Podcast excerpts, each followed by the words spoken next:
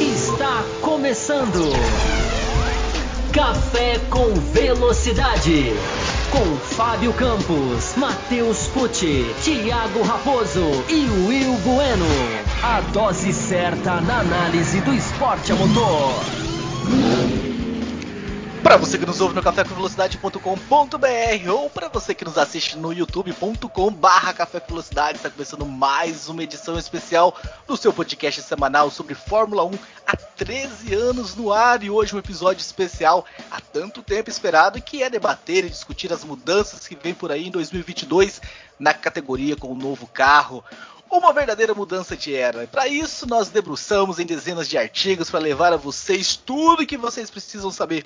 E, obviamente, responderemos também as dezenas de mensagens que recebemos através do nosso site, o cafécomvelocidade.com.br. Meu nome é Thiago Raposo e com o Will Bueno e Fábio Campos nós faremos a edição 715 do Café com Velocidade, respondendo questões como quais as diferenças fundamentais entre os carros atuais e os novos carros porque o carro do futuro será mais pesado, como a Fórmula 1 espera concretizar na prática a teoria de corridas melhores. Will Bueno, seja muito bem-vindo.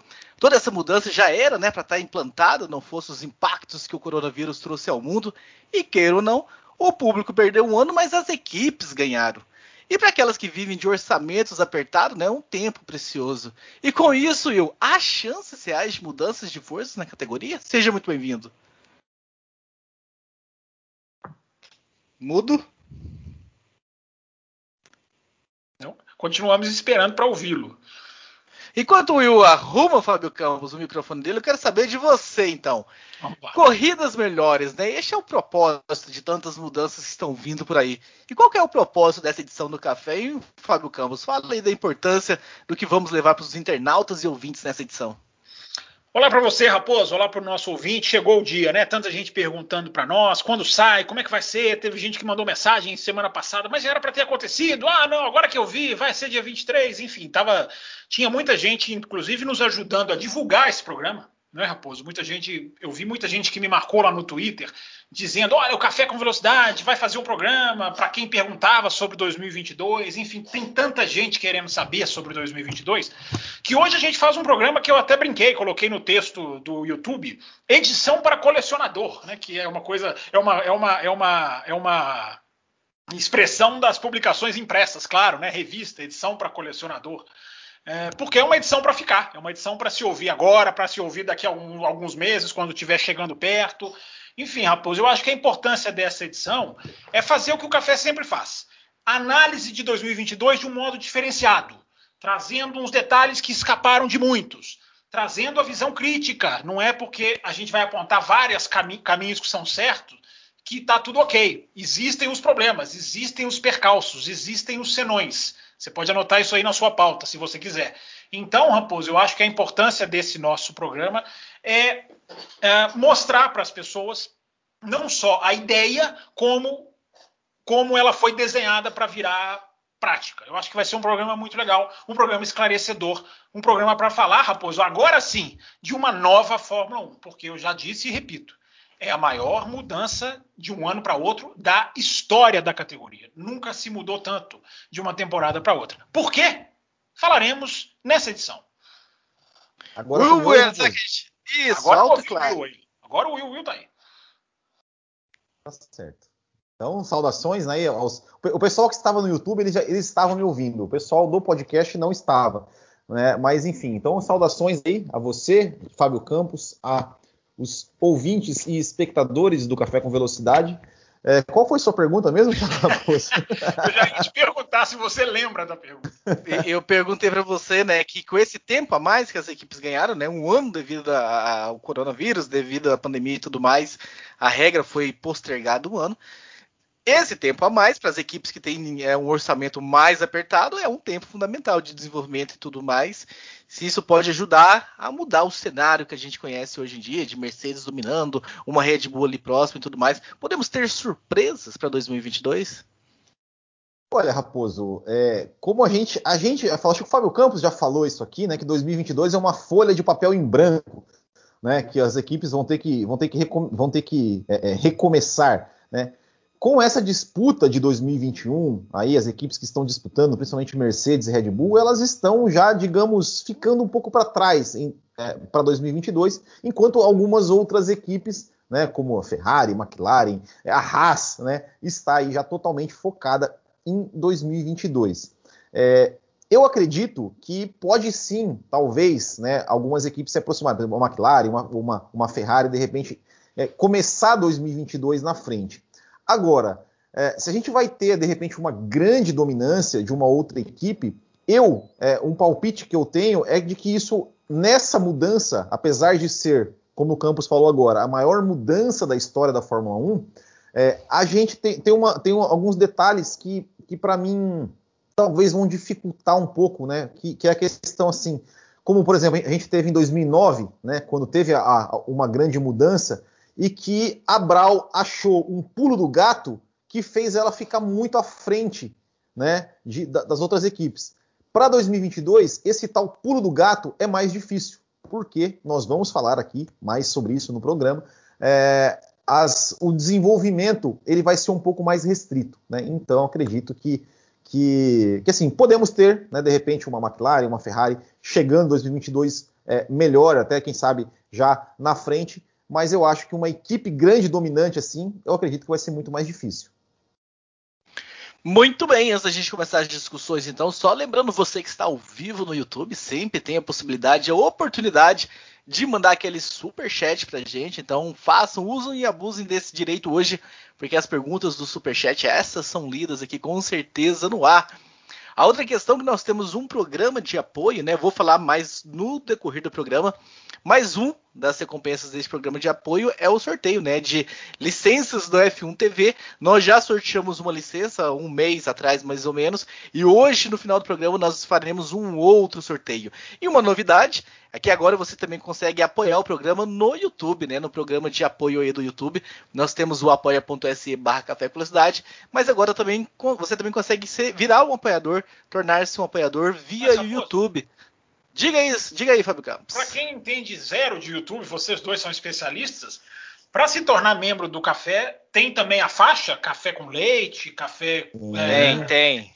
extra forte. A, a, diferença, a diferença aqui no YouTube, ao, ao contrário do, do Apoia, onde você vai lá e define quanto você quer, nós definimos três, já três valores, um valor dentro de cada faixa, que é um valor já fixo, mas aí a pessoa escolhe e está dentro da, da faixa. É. Então, é, a, é a possibilidade. YouTube, ele, ele, ele, ele já co coloca uns valores pré-determinados, assim, ele não deixa, ele te dá algumas opções de valores, ele não deixa você escolher o valor que você quer. Então tem algumas diferenças entre os valores do Apoia-se e do, e, do, e do YouTube, mas todos dentro da mesma. As faixas os valores são sempre são iguais dentro das, das mesmas faixas. A gente teve rapidinho, tá, Raposo? Já vou jogar para você. Hoje me pediram para fazer um café de quatro horas, mas nós não vamos fazer não. Mas me pediram lá no Twitter. É, mas rapidinho, é, quem quiser apoiar no YouTube vai ser muito bem-vindo. Mas eu estou muito feliz porque nessa semana a gente conseguiu bater a meta do Apoia-se. Né? Tivemos novos apoiadores entrando, e não foram um, não, não foi só um, não, foi mais. E a gente finalmente passou do limite mínimo que a gente tem para ser sustentável. Esse limite, infelizmente, já vai dar um pulo, porque o dólar não para de subir. Então já já essa meta vai ser corrigida. Mas só da gente ter atingido uma meta que estava lá há muito tempo, eu estou muito, tô muito satisfeito e agradecendo ao, a quem vai se juntando, assim como diriam os narradores, né, que narram de madrugada, narradores de Olimpíada que viraram a madrugada, falavam assim, quem for se juntando a nós nessa madrugada, então é legal, quem vai se juntando a nós nessas segundas-feiras, né, Raposo? Exatamente, mas vamos começar logo o assunto. O programa hoje, para todo mundo ficar feliz, obviamente, ele será um pouco mais flexível com aquele limite de uma hora nos blocos. Hoje a gente vai ultrapassar esse limite. Ele está porque dizendo. hoje ele tá dizendo. Hoje é um programa, hoje é um programa especial, então hoje vale a pena com certeza a gente dar essa estendida, até porque será um bloco só. Então nós estenderemos para que a gente consiga cobrir o máximo possível sobre essa, as regras de 2022. Mas vamos falar sobre, vamos começar essa discussão, né? Começar a falar sobre o objetivo dessa mudança, né? Que no fundo, no fundo, era promover corridas melhores, né? E se enxergou a necessidade de ter corridas melhores na Fórmula 1 já vem se tentando de algumas formas nos últimos anos fazer com que isso aconteça. Algumas das mudanças, inclusive essa de 2009 citada pelo Will, era com a promessa de que nós teríamos corridas melhores, mas eram mudanças que vinham e não surtiam um efeito esperado. E agora, Fábio Campos, podemos amarrar nessa esperança de que teremos com certeza, enfim, corridas melhores? Vamos falar do objetivo dessas mudanças? Vamos lá, Raposo. É, é importante a gente começar a avaliar o seguinte: né? o objetivo do regulamento, e a gente foi lá atrás no nosso trabalho de pesquisa, né? Raposo foi pesquisar, Will foi pesquisar. Já já a gente vai explicar essa imagem aqui, ó, que é muito legal, porque ela já demonstra uma evolução. Essa imagem ela, ela não é um jogo dos sete erros mas ela é um jogo já de alguns erros, de algumas alterações. Para quem não estiver assistindo o programa no YouTube, a gente vai tentar falar mais claramente possível as imagens que entram, para não deixar o ouvinte perdido. É, mas, Raposo, é, a questão das corridas melhores, é, é, importante a gente começar com a questão central. Né? O primeiro objetivo era deixar a Fórmula 1 menos complexa. Isso foi falado pelo Ross Brown no lançamento da Fórmula 1 lá em 2019, em, no, em Austin. Né? E é até curioso de você ver, porque não só a Fórmula 1 estava programada para ter tudo o que a gente está falando aqui em 2021, como ninguém fazia a menor ideia de que alguns atributos seriam, seriam acelerados, seriam alterados, porque a pandemia fez com que a, a nova Fórmula 1 é, fosse é, é, tivesse alguns parâmetros alterados. Quando a Fórmula 1 foi lançada, ela não tinha o, a, o planejamento era o limite de orçamento começar junto, né? Mas como se adiou o projeto do carro, o limite de orçamento entrou antes. Então isso já faz é o que o Will esbarrou na abertura. Isso já faz o jogo ser jogado de uma maneira completamente diferente, porque ninguém pode gastar o que gastaria nesse carro e está tendo que fazer isso dividindo, com limitação de túnel de vento. Enfim, é, é, é, isso é muito bom para o espetáculo. Isso está muito bom para o espetáculo. É, então, é, eu acho, eu acho que é válido a gente, a gente começar no básico. É, o que a Fórmula 1 está fazendo, a mudança que a gente vai detalhar aqui, a gente vai colocar gráficos, a gente vai colocar algumas informações que a gente vai assim simplesmente sintetizar aqui na tela. É um programa, é um programa muito visual, vai ser muito legal porque a gente coletou coisas que é importante o ouvinte, é, é o ouvinte ver, né? O ouvinte virar é, telespectador, não, né? Virar espectador, como sempre diz o Will.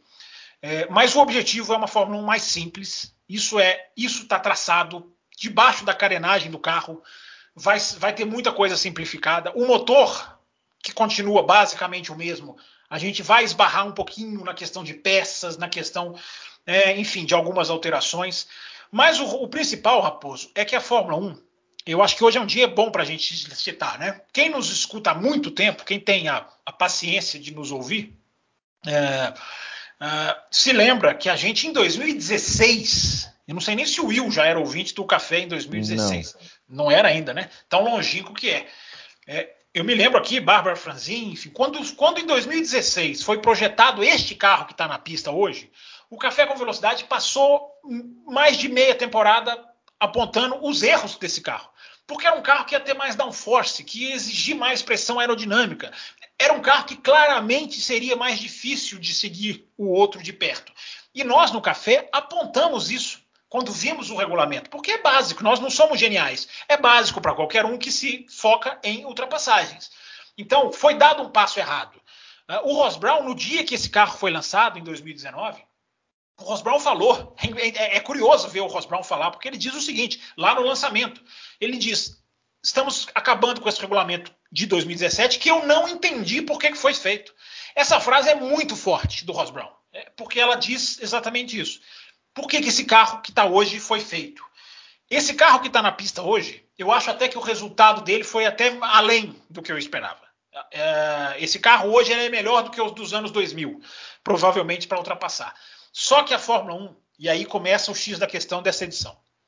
A Fórmula 1 descobriu que a gente discute muito aqui, né, Will? O lado negócio que está matando o lado esportivo. É, a Liberty chegou e implantou a seguinte filosofia: para o negócio dar certo, é preciso que o esporte funcione. Funcione. Então é isso que eles estão buscando. Né? O lado esporte, o melhor negócio que a Fórmula 1 pode fazer é apresentar um esporte de alto nível. Essa é a grande mudança, essa é a grande é, é, é, a implementação, digamos assim, porque é uma implementação de filosofia. Nós vamos falar aqui do carro, mas há uma mudança crucial de filosofia que daqui a pouquinho nós vamos. Hoje está tudo anotado aqui, ó, não tem perigo nenhum de esquecer. Então, tá, hoje o programa teve uma pauta desenhada, toda a organização dos gráficos. Hoje vai entrar tudo. E o Raposo já disse que não tem limite, não tem hora para acabar. Então, quando o Raposo fala isso. Não foi bem! Não foi bem! É, não, foram, foram exatamente essas palavras. Né? Mas, enfim, só para passar para vocês, eu, eu acho importante dizer é o, negócio, é o esporte que vai ajudar o negócio se o esporte der certo, porque existem os problemas que depois nós vamos traçar. E é importante dizer para quem está chegando agora, né, é uma diferença de filosofia muito grande. Essa implementação de 2022, eu já esbarrei nisso aqui em outras edições, não é o final da jornada, é o começo da jornada. Isso é importante ficar claro. Esse carro ele é o pontapé inicial, ou ele é o apagar das luzes vermelhas para dar a largada. Ele vai ser aprimorado. Ele vai, e aí agora o Will pode até colocar aqui na tela aquela, aquela imagem dos dois carrinhos. Porque esse carro, antes de entrar na pista, olha aí, ele já evoluiu rapidamente nesse carro aqui, para vocês dois quiserem falar também, o carro vermelhinho do que está acima é. Deixa eu apontar o dedo para o lugar certo aqui, porque eu fico todo perdido. É, o carro vermelhinho que está acima, ele é o primeiro projeto, ele é o primeiro desenho, quando a Fórmula 1 lançou lá em 2019. O de baixo, todo mundo reconhece, ele foi, ele estava na pista em Silverstone, né? Tradu é, é, é, é tamanho real, inclusive. Vejam vocês que está aí acompanhando o podcast, e quem estiver ouvindo eu vou dizer, o Halo já é diferente, o primeiro é, é um desenho diferente do segundo. A calota da roda já é, uma, já é completamente diferente. E já existe uma pequena barbatana que surgiu atrás, onde está o número um no carrinho de baixo, não tem no carrinho de cima. Então, para que, que eu estou mostrando esse detalhe? Porque o próprio projeto já está andando, o próprio projeto já está evoluindo. Cada equipe vai fazer o seu. Mas o conceito da Fórmula 1, já, de, de projeto inicial, já está avançando. Então, gente, é importante para vocês dois entrarem na conversa. 2022 é o começo de uma filosofia. Se a primeira corrida do ano, a gente já discutiu isso aqui, né, Raposo? Se a primeira corrida do ano não for boa, não é que deu tudo errado. É que o trabalho vai ter que ser redirecionado. Mas a abertura no regulamento para se fazer isso. Daqui a pouquinho eu falo mais. Eu não sei se vocês dois querem comentar esses dois carrinhos aí. Não, favor, eu acho que o mais, não, eu acho que o mais o, o ponto mais importante que você falou aí e que até eu também é, iria tocar nesse assunto é a questão da filosofia. A gente falou das mudanças que tiveram, 2009, 2014 e tudo mais, e tantas outras lá mais atrás, né, as mudanças é, anti-Schumacher, vamos dizer assim. É, mas a filosofia era sempre, era sempre a mesma. Assim, as, as equipes, né, as, as toda poderosas. Will, ah. Will, a pontuação 10, 8, 6, 5 Sim. é a pontuação anti-Schumacher. A pontuação anti-Schumacher né? É, as mudanças na, na, classificação e tudo mais. É, mas é, a gente lembra, né, 2010, que entraram três ou quatro equipes, né, com a promessa de que seria tudo diferente, três equipes, né, com a promessa de que seria tudo diferente, de que a distribuição dos lucros seria diferente, de que as equipes, é, enfim, e no final as três equipes acabaram morrendo pelo caminho, assim como tantas outras. É, é claro. Porque não que... houve o limite de orçamento que já exato, existe. Exato, né? Que, que, que, que é, a gente sabe que ainda tem muita coisa a se melhorar, como por exemplo, até o fato né, desse grid pequeno de, de, de apenas 10 equipes, é, mas é a primeira vez né, que realmente é, foi feita uma, uma, uma, uma, mudança pensando mais no esporte, né, no sentido de é, teto orçamentário, no sentido de é, redistribuição de receitas, no sentido de essa questão do, dos túneis de vento, né? ou seja, a equipe que está na frente ela vai ter menos tempo de túnel de vento. E, e o, o, fato né, é que o próprio regulamento, é, depois eu vou entrar em algumas, algumas questões né, de, de, padronização, padronização das peças, dos componentes do carro, o que vai poder ser feito ou não, é, que para 2022 tem algumas partes do carro, alguns componentes que, por exemplo, é, as equipes vão ter uma liberdade que é, nos anos seguintes já não vai ter mais. Né? Então, é, é, é um regulamento que ele já está, é, como, como o Fábio Campos falou, ele, ele, está em construção, né? ele está é, com o objetivo realmente né, de, de trazer é, o, o, o é, valorizar mais o esporte. Esses carros, né, esse primeiro, essa diferença dos carros que a gente viu, é, os conceitos, eles pensaram muito também na questão assim de ser um carro é, mais, até visualmente mais agradável para trazer mais o público, público novo, o público mais jovem, né? Ser um, ser um visual mais clean, vamos dizer assim. Você né? acha esse pra... carro mais agradável visualmente, Will?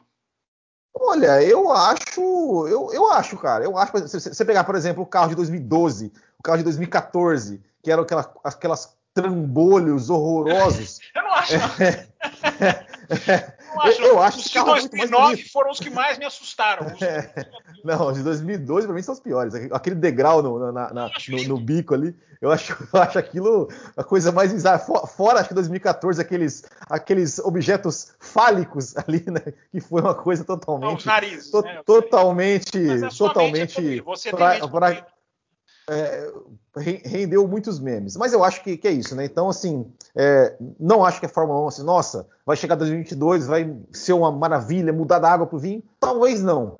Mas eu acho que é um caminho que começa a ser traçado para quem sabe é, futuramente a gente ter aí mais brigas e mais equipes disputando aí vitórias, pódios e quem sabe até campeonatos. É, é, só para complementar isso que o Will falou, Raposo, daqui a pouquinho eu, vou, eu não vou colocar agora para não quebrar a pauta, e hoje que eu estou falando, como eu disse para o ouvinte, hoje a pauta é bem, bem estruturadinha, bem legal. É, mas eu vou falar ao longo do programa o trabalho que a Fórmula 1 teve para chegar onde ela chegou, para chegar nesses números, para chegar nesses carros aí que estão aqui no cantinho do ladinho da tela. Né? Porque quando a gente diz, primeiro quando eu digo que a Fórmula 1 é menos complexa, como eu falei na abertura, é, o Will vai detalhar daqui a pouquinho, vai ter tipos de componentes que vão ser padronizados, que vão ser, enfim, os open source, que nós vamos explicar daqui a pouquinho o que, que significa. É, enfim, é uma Fórmula 1 menos complexa. Agora, a complexidade para se chegar aonde se chegou, e é isso, Raposo, a gente já discutiu várias vezes isso. E isso é o que diferencia 2022 da mudança de 2010, da mudança de 2017, da mudança de 98. O Will há de se lembrar, a mudança de 97 para 98 foi uma mudança super forte. O que, que há nessa mudança que diferencia? Um trabalho extenso, que nós vamos detalhar aqui, que não é garantia de sucesso, mas o trabalho, quando o ouvinte souber dos números que eu tomei ciência, é, é muito interessante. Eu já até no meu Twitter eu já dei uma provocadinha. Né, nesse, nesse, nessa, nessa área, porque é impressionante. A Fórmula 1 ela mergulhou para desenhar esse carro. Ela não está fazendo esse carro do nada. Ela não está fazendo esse carro, ah, vamos mexer numa peça aqui ou na outra, como foi a de 2009, 2008 para 2009, né? Que fez os carros, fez aquelas mudanças, aquele negócio de levantar a asa traseira, né? E esticar a asa dianteira. Não, não foi casada com o projeto. Foi uma coisa assim, vamos fazer. Né? Claro que o carro acabou mudando muito ao, entre as duas asas, mas foi uma coisa meio a esmo. Dessa vez, não. Dessa vez há um desenho da asa dianteira, um efeito solo que se diz que terá, vai começar ali logo após a asa, há uma grande sacada aerodinâmica, que daqui a pouquinho também nós vamos falar. Enfim, Raposo, há um trabalho dessa vez. Repito, não há nada garantia de que vai dar certo e daqui a pouquinho nós vamos falar dos problemas que podem acontecer. Mas há um trabalho. E é hoje isso que nós vamos mostrar na, no decorrer desse programa. Nós vamos começar daqui a pouquinho, já já o Raposo vai chamar, nós vamos começar inclusive com. Nós vamos começar pelo, pelo mais baixo, antes da gente chegar no gráfico que é o grande, a grande sacada da Fórmula 1. Com certeza, né? Eu também quero dar meus pitacos aqui. É, eu vou nesse, nesse lado aí que você falou sobre não ter garantias, né? Eu sei que é uma mudança muito grande, é a maior que já aconteceu, como você bateu na tecla aí. Ah, alguns números né, que a gente pode trazer, por exemplo, né, existem estudos que falam que hoje o carro perde a 35% de downforce quando ele está correndo aí mais ou menos a distância de três isso. carros. Mais do que isso, o gráfico vai mostrar. Já já o gráfico vai mostrar. Até, é mais do que isso. E a promessa é que cai então desses meus 35 que eu tenho aqui para 4%. Então realmente é uma mudança muito grande. Mas eu vi Nós vamos explicar exatamente isso aí em detalhes. É isso aí. Eu sou mais jovem aqui da equipe, mas eu vi muitas mudanças acontecendo ao longo da Fórmula 1, enquanto eu acompanhei a Fórmula 1, e nenhuma deu certo como se prometia, nenhuma trouxe realmente a mudança que se esperava. Então, gato escaldado tem, tem medo de, de água fria, então é ou é água quente, eu não sei muito bem o ditado. Você não sairá desse programa com essa com essa impressão, tenho certeza disso. Não que você isso. sairá, não que você sairá achando que vai dar certo, não é isso. Mas você eu espero, ver, eu espero, você vai, eu espero. Você vai ver o caminho que foi feito. O caminho é muito positivo e você já sabe que 2022 não é o fim, é o começo. É isso que é importante. É o começo, é o começo. As mas... outras mudanças, você está falando de ser gato escaldado, as outras mudanças eram o fim. Eram aquilo ali e tinham, eu já vou entregar a primeira sacada aqui, e tinham uh, aquela questão do Pacto da Concórdia, do BNX, que é o seguinte: é, é isso aí. Se não der certo, tem que esperar vencer o Pacto da Concórdia para discutir votação. Dessa vez não tem isso. Dessa vez está a FIA, a Fórmula 1, a Liberty, já anunciaram. Qualquer sacada dos engenheiros que de faça diferenciação de performance será atacada no carro, se houver um desequilíbrio. Não é que vai o carro que está na frente vai ser sempre piorado. Não é isso. Não é uma equipe que vai ser atacada. Mas se descobrirem, e a gente vai falar das partes do carro que podem ser mexidas ou não, se perceberem, Raposo, que uma equipe teve uma grande sacada aerodinâmica, vão lá e vão mudar. Isso diferencia qualquer mudança dos 70 anos de Fórmula 1. Não tenho dúvida nenhuma. Ah, muito bem. Eu, eu não estou vendo mais o Will aqui na tela. Você está aí, Will? Aconteceu algum problema com você? Ah, tá jóia. Porque o Fábio Campos ficou em tela grande aqui para mim.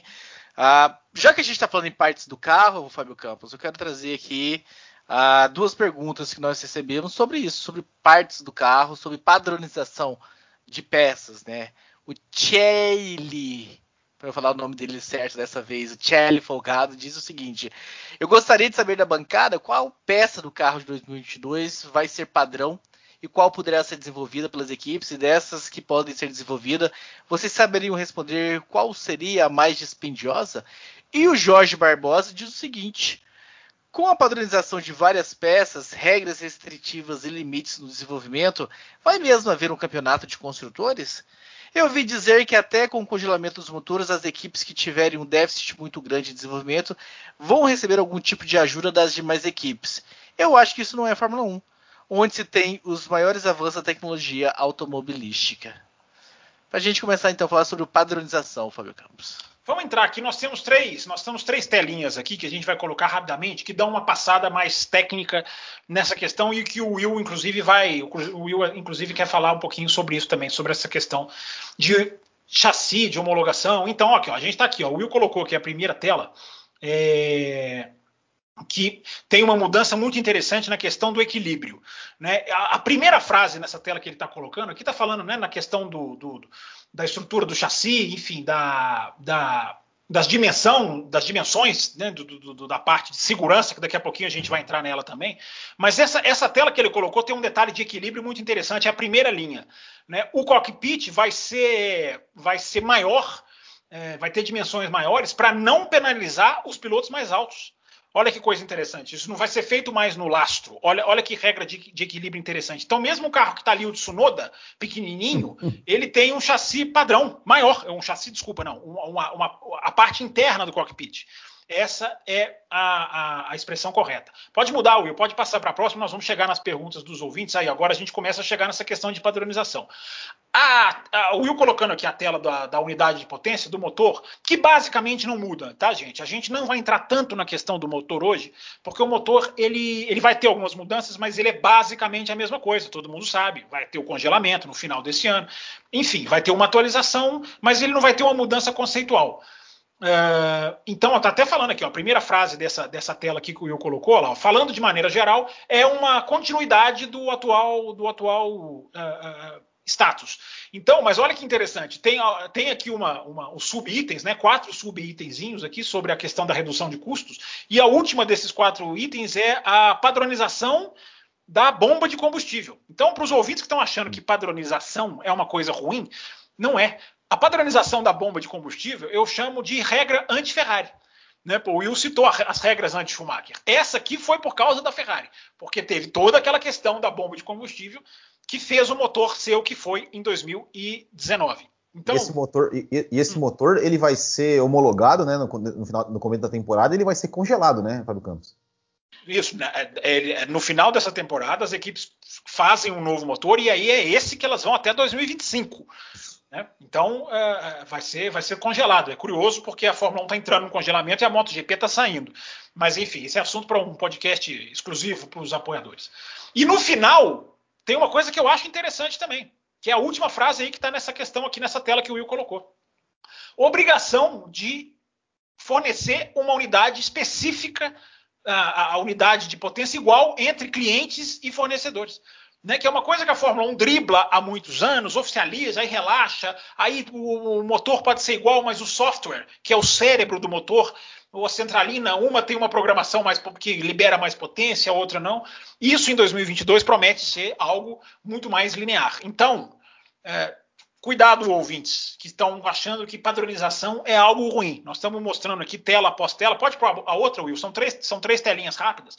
Ah, que, a, que, existem padronizações que são úteis, como a da bomba de combustível, que vai fazer com que nenhuma equipe. Não muda nada no resultado final, ninguém está vendo a bomba de combustível trabalhar, ninguém torce para a bomba de combustível. Uh, e ela deixa a coisa mais igual. E essa questão do fornecimento de motores, que é uma padronização.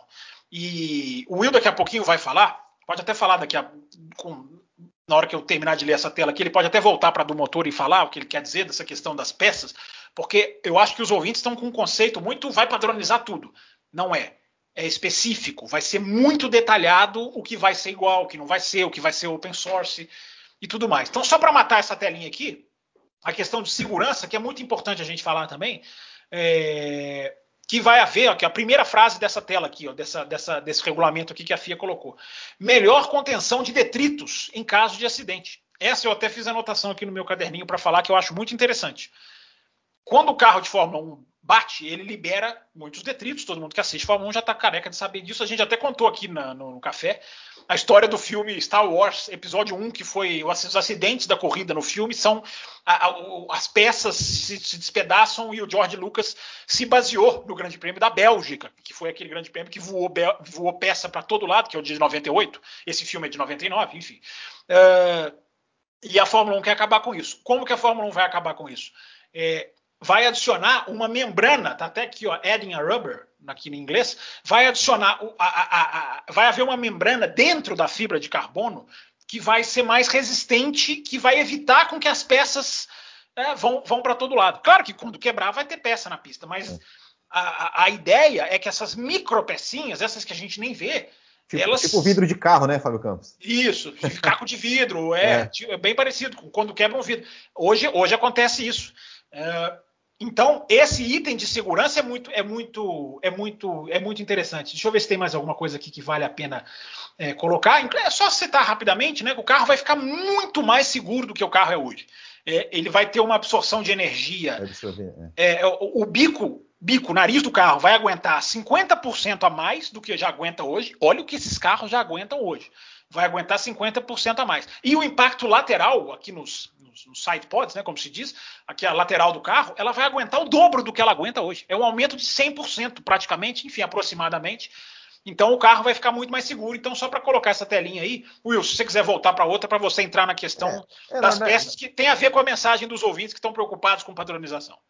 É, na verdade, eu, eu, até vou colocar, colocar a gente aqui na tela, mas é, o, o, que, o que é importante os ouvintes né, é, ficarem atentos é o seguinte: é, todo o carro de Fórmula 1, todo, é, é, é todo o carro de Fórmula 1, eles vão ter, eles, eles, vão ser divididos em quatro, vamos dizer assim, quatro grupos de componentes. Né? O primeiro componente, grupo de componentes, são os componentes listados da equipe, ou LTC, né, que são os componentes feitos por cada equipe que são basicamente os conceitos aerodinâmicos, componentes aerodinâmicos do carro, né? A, a, parte frontal, a asa dianteira, que, claro, não, não tudo, mas eles vão poder mexer em algumas partes ali. Aquela partezinha que vai ter um tipo um, um, um pequeno paralama, vamos dizer assim, né? Ali na, é, na roda dianteira, eles vão poder mexer algumas coisas, alguns, alguns detalhes aerodinâmicos. Depois tem os componentes de fornecimento padrão, né, que vai ser um único fornecedor que vai ser escolhido ali pela, pela Fórmula 1, que, né, que, é, que é a sigla como, SSC. Como a, a, bomba de combustível, por exemplo. Exato, bomba de combustível, medidor de fluxo de combustível e tudo mais,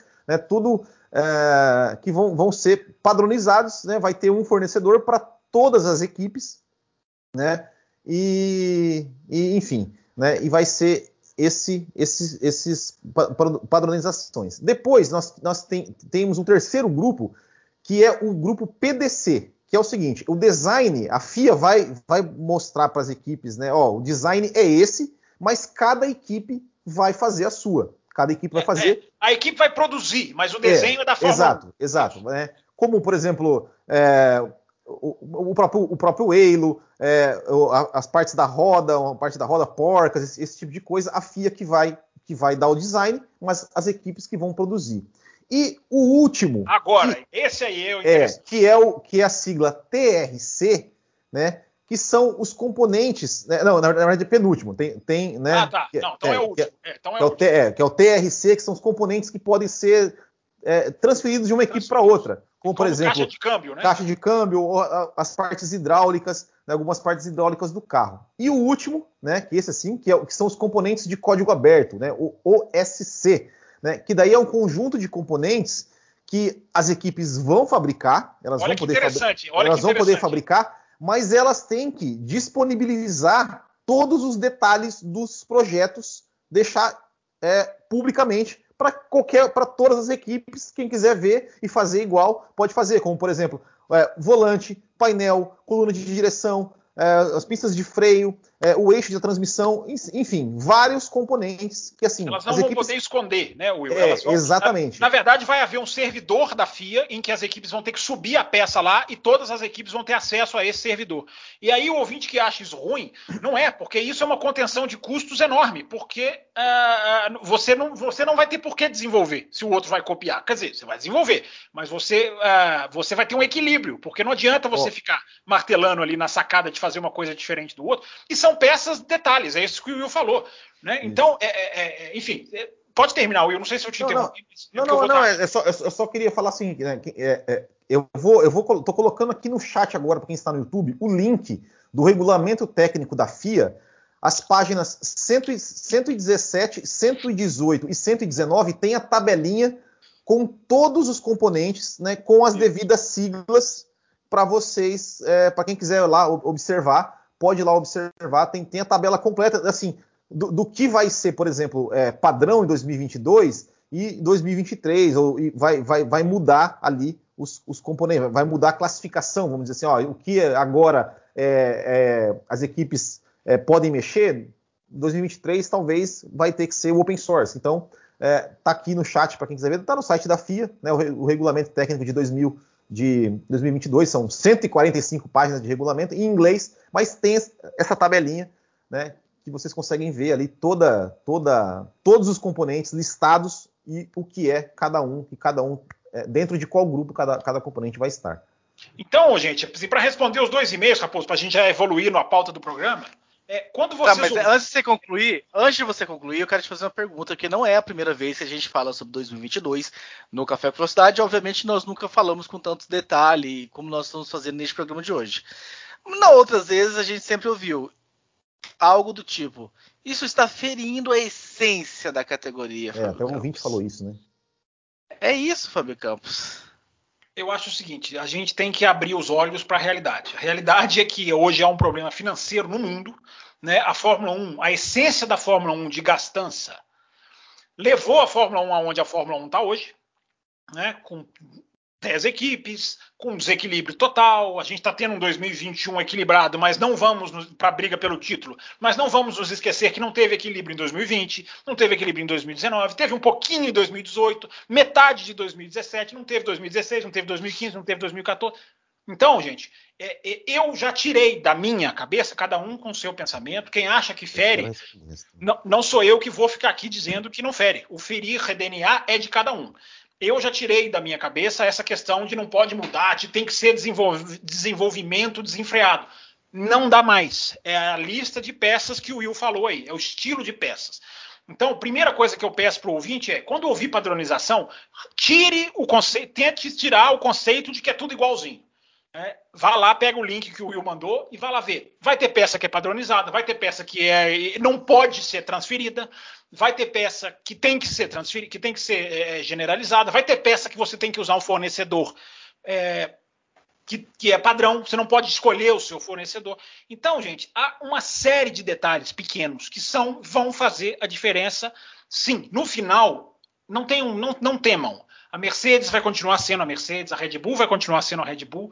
Daqui a pouquinho nós vamos entrar no carro, nós vamos mostrar aqui os carrinhos, e aí vocês vão ver como há, uh, como que é essa questão de, de cada cara uh, que cada equipe pode ter. Mas a pergunta do Raposo, né? Se a essência, se quem acha que a essência da Fórmula 1 é desenvolvimento, só vai se decepcionar. A essência da Fórmula 1 sempre foi desenvolvimento e esporte. Hoje em dia não dá para conviver os dois mais. O desenvolvimento acaba com a competição. Né? Hoje a gente tem a tecnologia hoje chegou num ponto em que a gente tem microcomputadores no nosso bolso. Só para dar um exemplo, que não tem nada a ver com Fórmula 1. Mas isso aqui não é o ápice da tecnologia, a Fórmula 1 é. Então, se a nossa vida já é totalmente tecnológica, você imagina o esporte se ele for liberado, se a tecnologia for totalmente aberta. Uh, é um meio termo. E a Fórmula 1 está tá caminhando para esse meio termo. Está na hora, o que eu falei na abertura do programa, está na hora de privilegiar o esporte. E você não consegue privilegiar o esporte sem cortar na carne, sem cortar um pouco do desenvolvimento, sem ajustar o desenvolvimento como nós vamos explicar mais nesse programa. É, eu, eu já, eu já só, só, respondendo assim, eu também, porque assim, eu já, já, já entrei em várias discussões sobre isso, é, sobre a Fórmula 1, sobre, ah, mas porque a Fórmula 1 sempre foi assim, sempre foi assim. É, eu sempre dizia que assim, é, eu não tô nem aí se a Fórmula 1 desenvolve sei lá o que, que vai depois ser usado no carro de rua, é, ou se vai ser laboratório para montadora, para fazer, enfim, qualquer, qualquer tipo de coisa. Eu estou preocupado com o esporte. Fórmula 1 é um esporte, corrida de carros, um campeonato de pilotos. Né? É, essa é a essência da Fórmula 1. Começou lá com uma, com, como um campeonato de pilotos, pilotos disputando corrida. Essa é a essência da Fórmula 1. É, eu, eu, eu, até, eu até dizia, bom, se você quer ver é, é, disputa de desenvolvimento, quem constrói o carro mais tecnológico, tá lá a Robo Race do Lu, Lucas de Grassi. Vai ser lá, nem piloto vai ter, vai ser só os carros que vão estar disputando. Então é isso. É, é, eu, eu acho realmente que, que a Fórmula 1 está no caminho certo. Tem que pensar sempre, em primeiro lugar, no esporte, né, no esporte, né, na disputa de piloto. Se tirar, se, se tirar todos, tantos aparatos tecnológicos e, e entregar uma corrida boa, para mim é isso que importa. Nada, não, não, não tenho nenhuma, nenhum apego a, aos seus carros mais tecnológicos. Ele tem que ser o esporte mais emocionante e, e os carros mais velozes, com certeza. É, só, só para arredondar, a tecnologia vai continuar lá, o motor vai Sim. continuar sendo híbrido, vai, é, esse motor é super eficiente, ele não é pouco eficiente, ele é super eficiente, né, o que ele recupera de energia, isso vai continuar. É, só que se chegou num ponto em que a, os engenheiros estavam decidindo as corridas, ainda estão.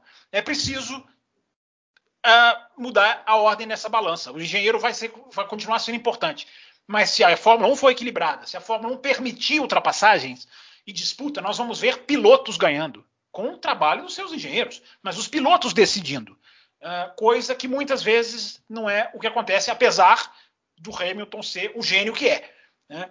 É, mas muitas vezes não tem briga para ninguém, porque o carro não deixa ter briga para ninguém. Trazendo mais duas perguntas aqui, uma do Jefferson Martins, que é um dos que se tornou apoiadores aí né, recentemente do Café com Velocidade. Ele diz o seguinte, né? Pergunta para o programa especial de 2021.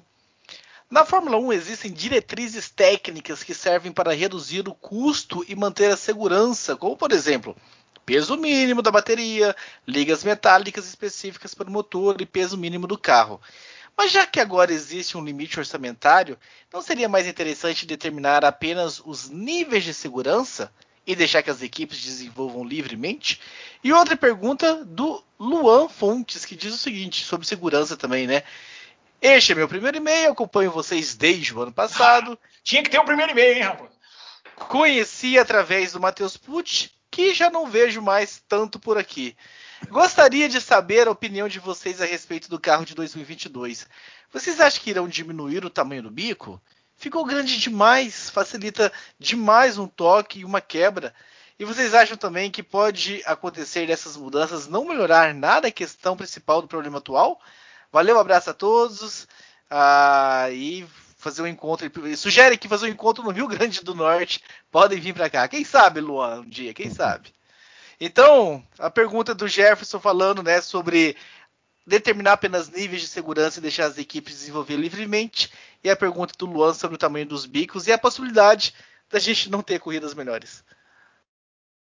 Fábio Campos. Eu, eu então lá. É, a primeira pergunta eu acho que eu já meio que respondi, né? Que se deixar desenvolver liberado, a máquina vai decidir. porque o desenvolvimento do planeta, tecnologicamente falando, é avançadíssimo. Então o cara vai achar lá uma suspensão, vai achar um DAS. Vamos usar um exemplo aqui. O cara vai achar um DAS, que é aquele negócio que puxa o volante, e vai decidir a corrida naquilo. Não acho até que o DAS era decisivo desse ponto, mas eu estou usando como exemplo conceitual.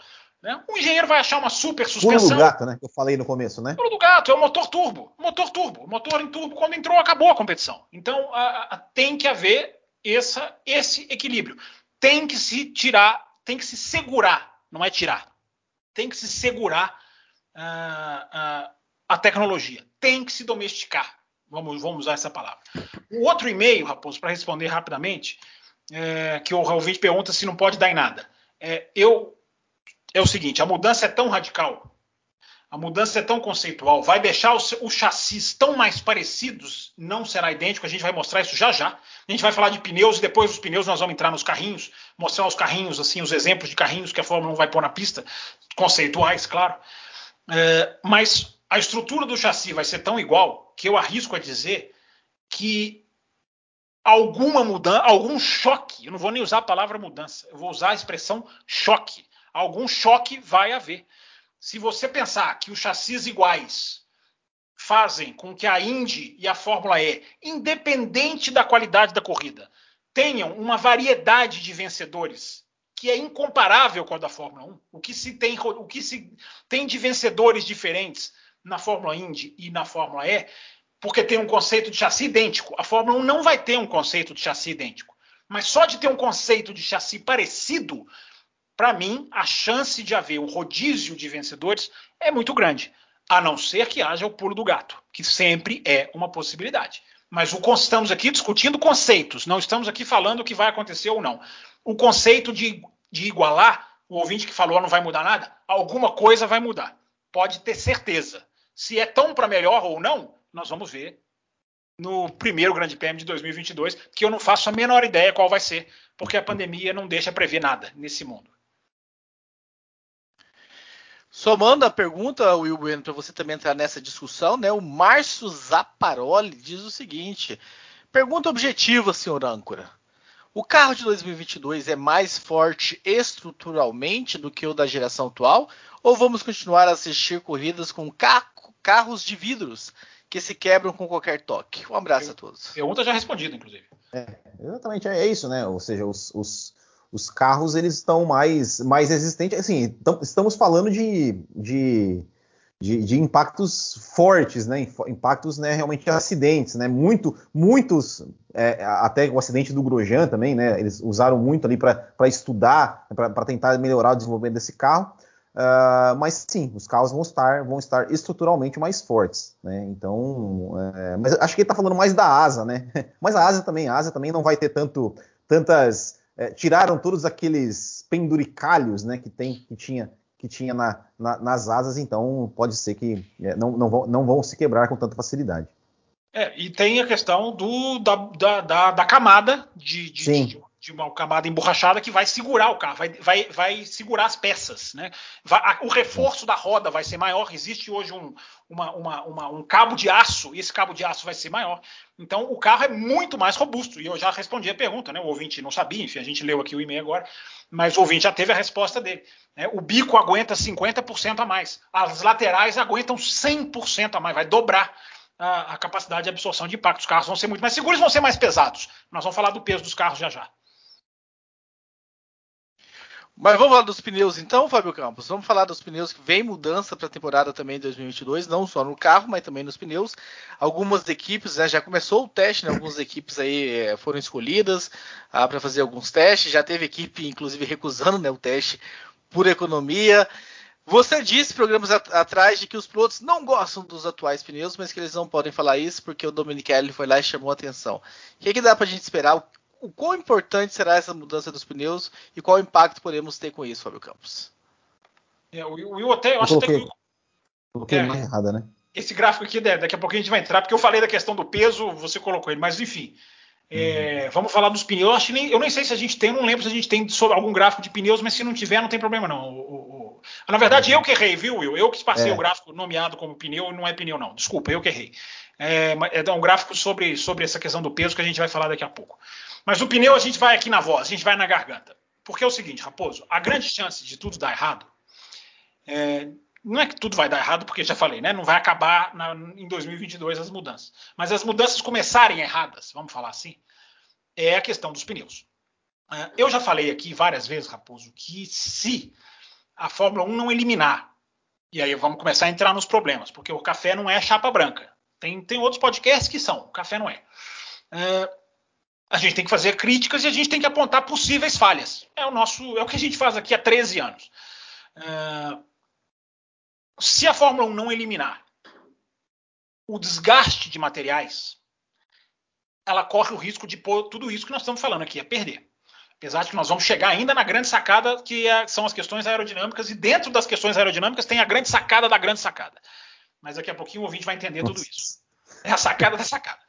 É, mas, Raposo, para falar dos pneus, é, a gente vem dizendo aqui há muito tempo, eu já digo isso há muito tempo, né? O desgaste de materiais que não é só dos pneus. Se o motor continuar tendo prejuízo porque superaquece, não adianta. Se o freio continuar, aliás, o freio vai mudar. Eu acho que o freio vai passar a ser padrão. Eu acho, eu não sei Sim. se ele está naquela lista, né? Eu Sim, acho que tá ele está na lista. Tá. Ele vai passar a ser padrão, que é uma medida muito, é uma medida interessante. É uma medida forte, é uma medida, é uma medida contra o DNA. Suspensão também, né? A suspensão ela vai ter um encaixe na roda é. completamente diferente, né? Ela vai ter uma, ela vai ter uma série de obrigações, né? Que é, a suspensão que inclusive é, é, não vai não vai ser mais é, é, ela vai, vai ser mais reforçada e não vai ter não vai poder ser usada a suspensão hidráulica, né? É, e ela não vai ser um aparato aerodinâmico. Assim, ela, é, ela sempre foi um aparato aerodinâmico, sempre vai ser, porque ela está tomando ar. Mas ela não vai ser uma suspensão que vai ser projetada mais para ser aerodinâmico. Hoje em dia, se você vê a, a, Mercedes, eu acho que a Toro Rosso, a, a Alpha Tauri tem também. A Mercedes, se você vê o pneu, a suspensão é tão alta por causa da aerodinâmica que a, a, suspensão vai na direção da borracha. Se ela fosse reta até o final, ela bateria na borracha. Então, que, quando ela vai chegando perto do pneu, existe um adaptador que faz com que ela desça para encaixar na roda, que é onde ela tem que encaixar. Isso não vai poder mais. Isso vai ser proibido. O encaixe da suspensão na roda é padronizado no sentido de, de regra. Então, é, é importante deixar isso claro. Mas eu até esqueci o que eu estava falando. Lembrei. Estava falando, tava falando dos pneus. Uh, se a, o desgaste de materiais não for resolvido, tudo isso vai ter grande problema. E o pneu é o principal. Só que aí, Raposo, nas nossas pesquisas, confesso que não sabia, acabei achando esses detalhes, apesar deles já, terem, já estarem disponíveis há mais tempo. Acabei descobrindo, fazendo a pesquisa nesse final de semana, que há uma carta com três princípios, princípios para a Pirelli. São três, uh, digamos assim, são três exigências, vou usar essa palavra, para a Pirelli. E a primeira exigência, sabem qual é? Querem chutar? Não vão querer chutar, né? Porque vocês não chutam nada. Vocês não reparam em nada e não chutam nada.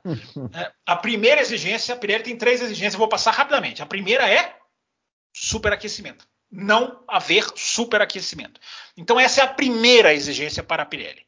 Essa é a primeira questão. Porque os pneus, gente, hoje são o que estão decidindo as corridas e o campeonato. Esse campeonato vai ser decidido no trato com os pneus. As pessoas estão achando que é o desenvolvimento, que é a asa, que é um pedaço de, de, de não sei o quê. Vai ser quem fazer o pacote se adaptar melhor ao pneu. Uh, porque a Fórmula 1 é Fórmula pneu. Eu estou aqui parafraseando o Martin Bukowski, que nada mais é do que o diretor-chefe da Alpine. Uh, ele disse Fórmula Pneu, e eu concordo plenamente com ele. Então, a primeira exigência, Will e Raposo, é não haver a, a, o superaquecimento, é reduzir o superaquecimento. Já vi uma entrevista do Mário Isola, que é o diretor, ou Isola, né? acho que é Isola que fala, italiano, uh, dizendo que, não, que vai ser tratado isso. Isso vai ser tratado a questão do superaquecimento. Então, essa primeira, esse primeiro dos três tópicos já é fundamental. Mas tem um problema. Daqui a pouquinho eu falo. Só passar os, dois, os outros dois tópicos para não deixar. O segundo tópico é janela de funcionamento maior. Isso também é fundamental para a qualidade das corridas. Porque isso que eu estou falando que o campeonato de hoje é decidido no pneu, a janela de funcionamento ideal do pneu é muito estreita. Então, quando está um, um, circuito mais frio, o Bottas tem dificuldade, quando está o mais quente, a Mercedes não consegue. E, enfim, a, o pneu funciona com uma temperatura muito específica.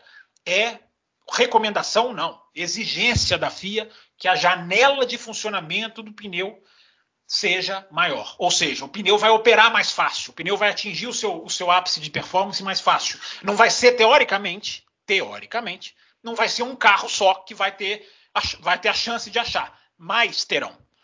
E o terceiro ponto é a degradação progressiva. Esse, Will, é o anti-2012. Porque você lembra quando a Pirelli entrou em 2012? Né? E a, o objetivo era a super degradação. Era aquele pneu que de repente despencava. Não é mais tão assim hoje. Né? Não sei se você se lembra de uma corrida do Raikkonen na China, eu acho que foi 2013, em que o Raikkonen ele abre as últimas voltas em primeiro, segundo e termina em décimo terceiro, porque ele atinge o que eles chamam do cliff, né? o barranco, o, o, o a ravina. Precipício. precipício, boa, é isso, a imagem do precipício. Então, essa degradação progressiva passar a ser uma exigência, ou seja, o pneu vai se desgastar, mas ele vai ter que se desgastar, teoricamente, progressivamente. Isso faz, gente, com que os três compostos passam a ser uh, atraentes no final de semana. Porque se nenhum composto vai, ser, vai, vai, vai acabar de uma hora para outra, uma equipe pode arriscar usar o branco, uma equipe pode tentar o amarelo, o vermelho, se ele for a melhor opção, alguma equipe pode tentar outra coisa, enfim, ou vice-versa. Então, as três exigências da FIA são excelentes, excelentes em termos conceituais. Mas aí a gente vai entrar no sinal, no pormenor no, no será que, ou no e se, como diria o outro. Olha o detalhe curioso, gente. É, faltam. Hoje nós estamos no dia 23 de agosto. Faltam quatro meses por aí para acabar o ano. Nunca o pneu do ano que vem andou num carro de Fórmula 1 do ano que vem. A, por causa da pandemia, nós não tivemos o casamento de teste de pista real. Né? Esse também é um problema do projeto do carro na hora que a gente for falar nele, é o próximo assunto, se eu não estou enganado. Uh, tudo, a, todo o projeto do carro é túnel de vento e CFD, né? a dinâmica de fluidos de computador, mas não tem na pista. O pneu Pirelli é a mesma coisa. Teoricamente, tem essa carta, as três exigências, é uma carta mesmo, são essas três, esses três parâmetros, ok, são excelentes, mas, Will e Raposo, tá muito teórico, porque esse carro não, esse pneu não testou com esse carro. Os pneus de 2022 estão sendo testados com carros desse ano adaptados, mas evidentemente não é a mesma coisa. Então esse pneu corre o risco, vai ter um teste em Abu Dhabi, uh, que, mas vai ser com carro desse ano também. Corre o risco desse pneu é, é, há um risco, gente. Há um risco desse pneu. Como vai ser o casamento desse pneu com o carro? Porque teste não tem previsto do carro de 2022 com o pneu de 2022. É, a gente vai ter que ver isso na pista, né, Will Bueno, que sempre pode realmente acontecer alguma coisa. Esses pneus já estão andando com o carro de 2021, mas não é o carro que vai estar lá na pista no ano que vem. E provavelmente há de se ter talvez alguma correção, alguma coisa pode ter que acontecer. E a gente corre, a gente torce muito para que os pneus ah, não sejam de repente responsáveis por, por, pela questão não dar certo, Will Bueno.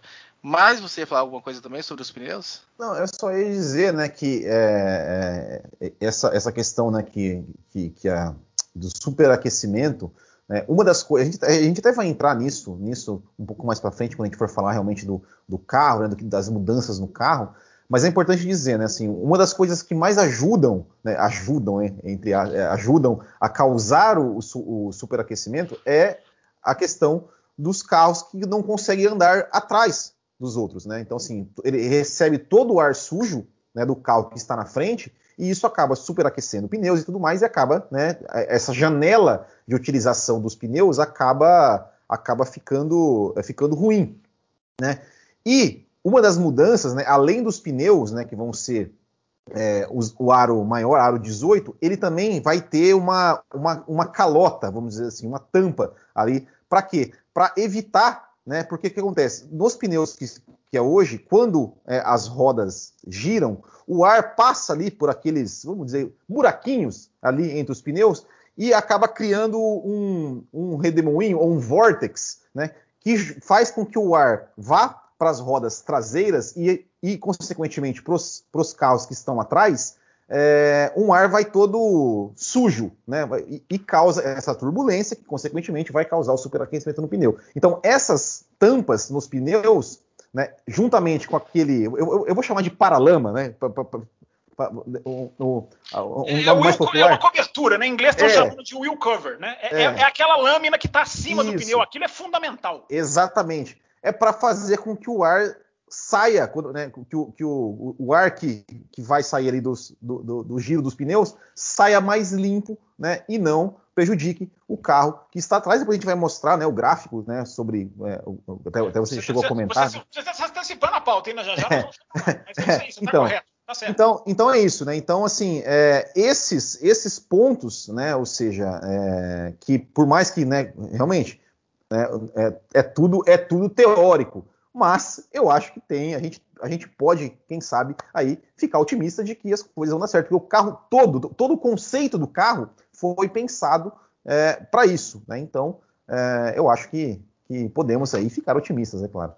É, eu não vou ficar nem otimista nem pessimista, mas a, a, colocação que você pôs aqui na mesa é muito interessante, porque se o carro tem menos ar sujo, o pneu vai ter, uma, um, vai ter um respiro.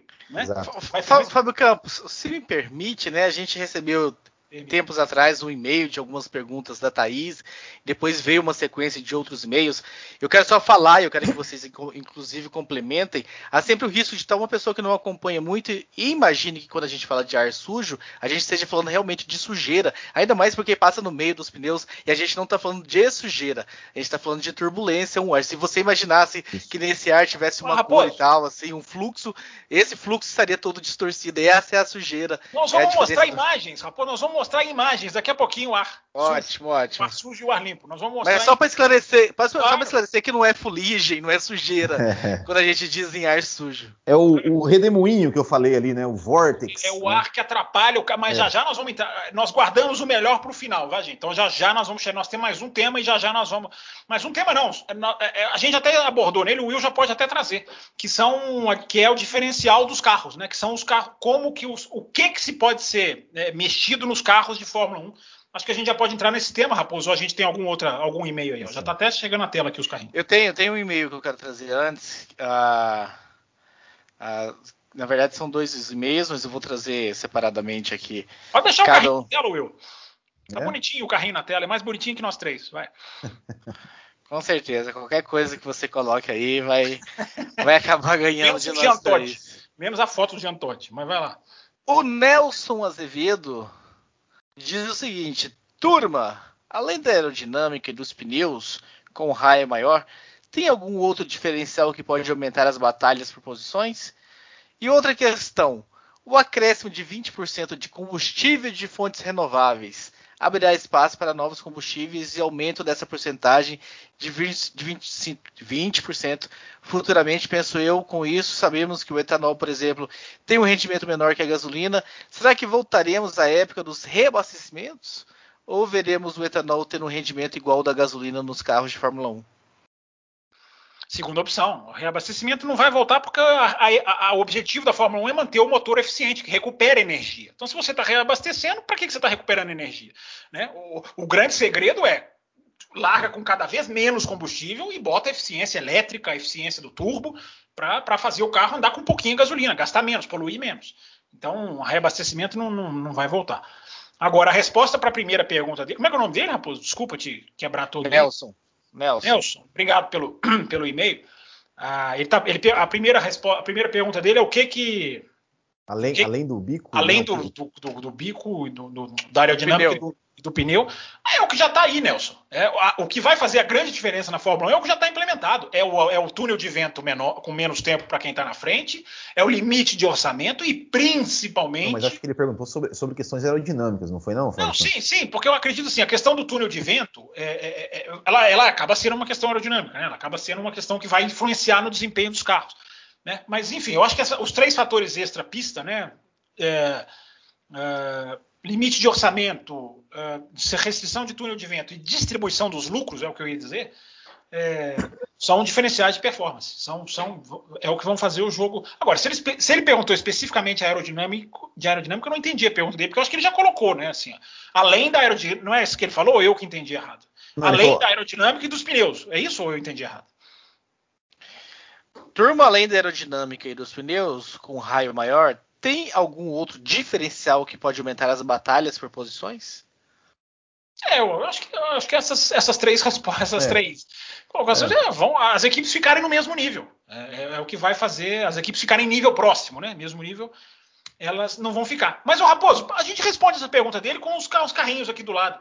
É, Mas aí, aí tem a pergunta do Alexandre Sayar também, que diz o seguinte: Fábio, preciso que me esclareça. Hum A aerodinâmica dos carros de Fórmula 1 atuais não permitem aproximação ou ultrapassagem de outros carros devido ao ar sujo que sai do carro da frente. Isso. Mas, como frequentemente é citado que o carro de trás pegou o vácuo do carro da frente, ora, se tem ar sujo e turbulência, não tem vácuo.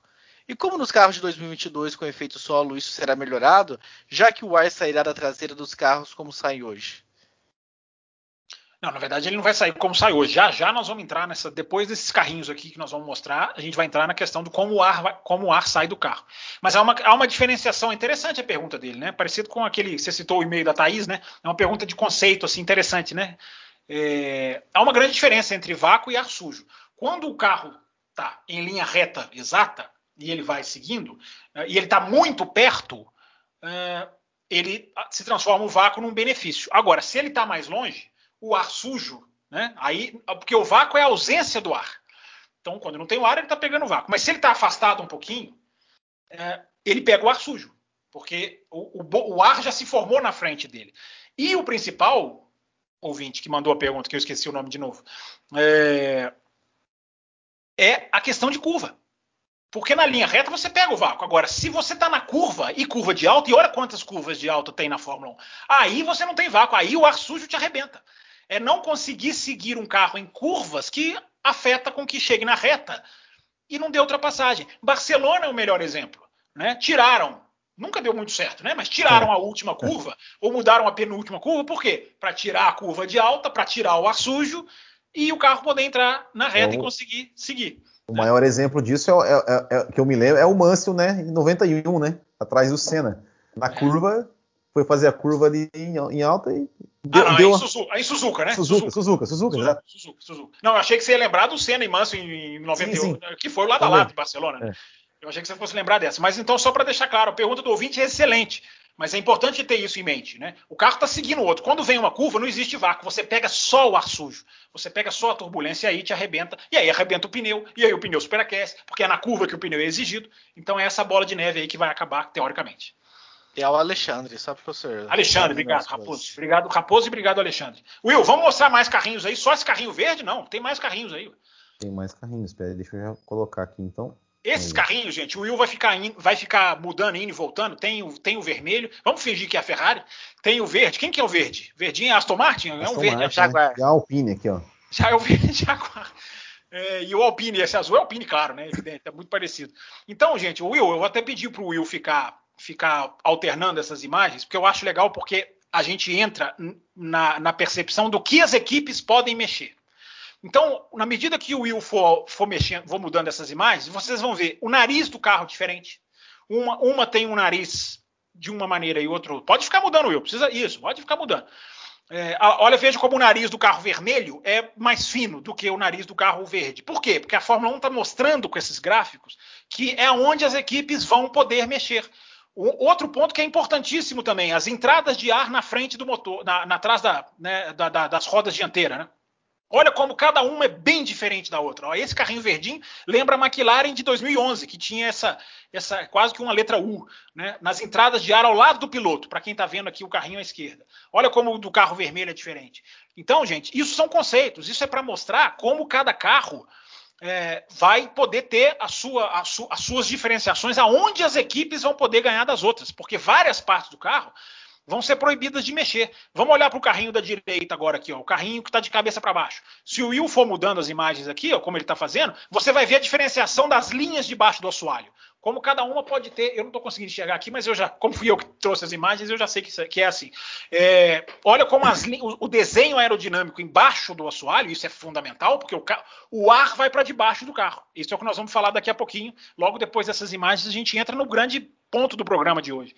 Então, uh, uh, pessoal, a gente vê ó, nessas, nessa alternância de imagens que o Will faz, que tem entrada de ar, que tem o bico, que tem a parte de baixo.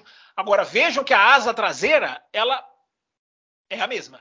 O bico, a, a asa dianteira, ela muda um pouquinho o ângulo num carro aqui, outro ali. É. Né, só, Will? Só, é, só, só para quem está vendo nas imagens, deixar aqui é, é, é bem claro, as partes ali que estão em cinza e em preto são as partes que, que as equipes não poderão mexer.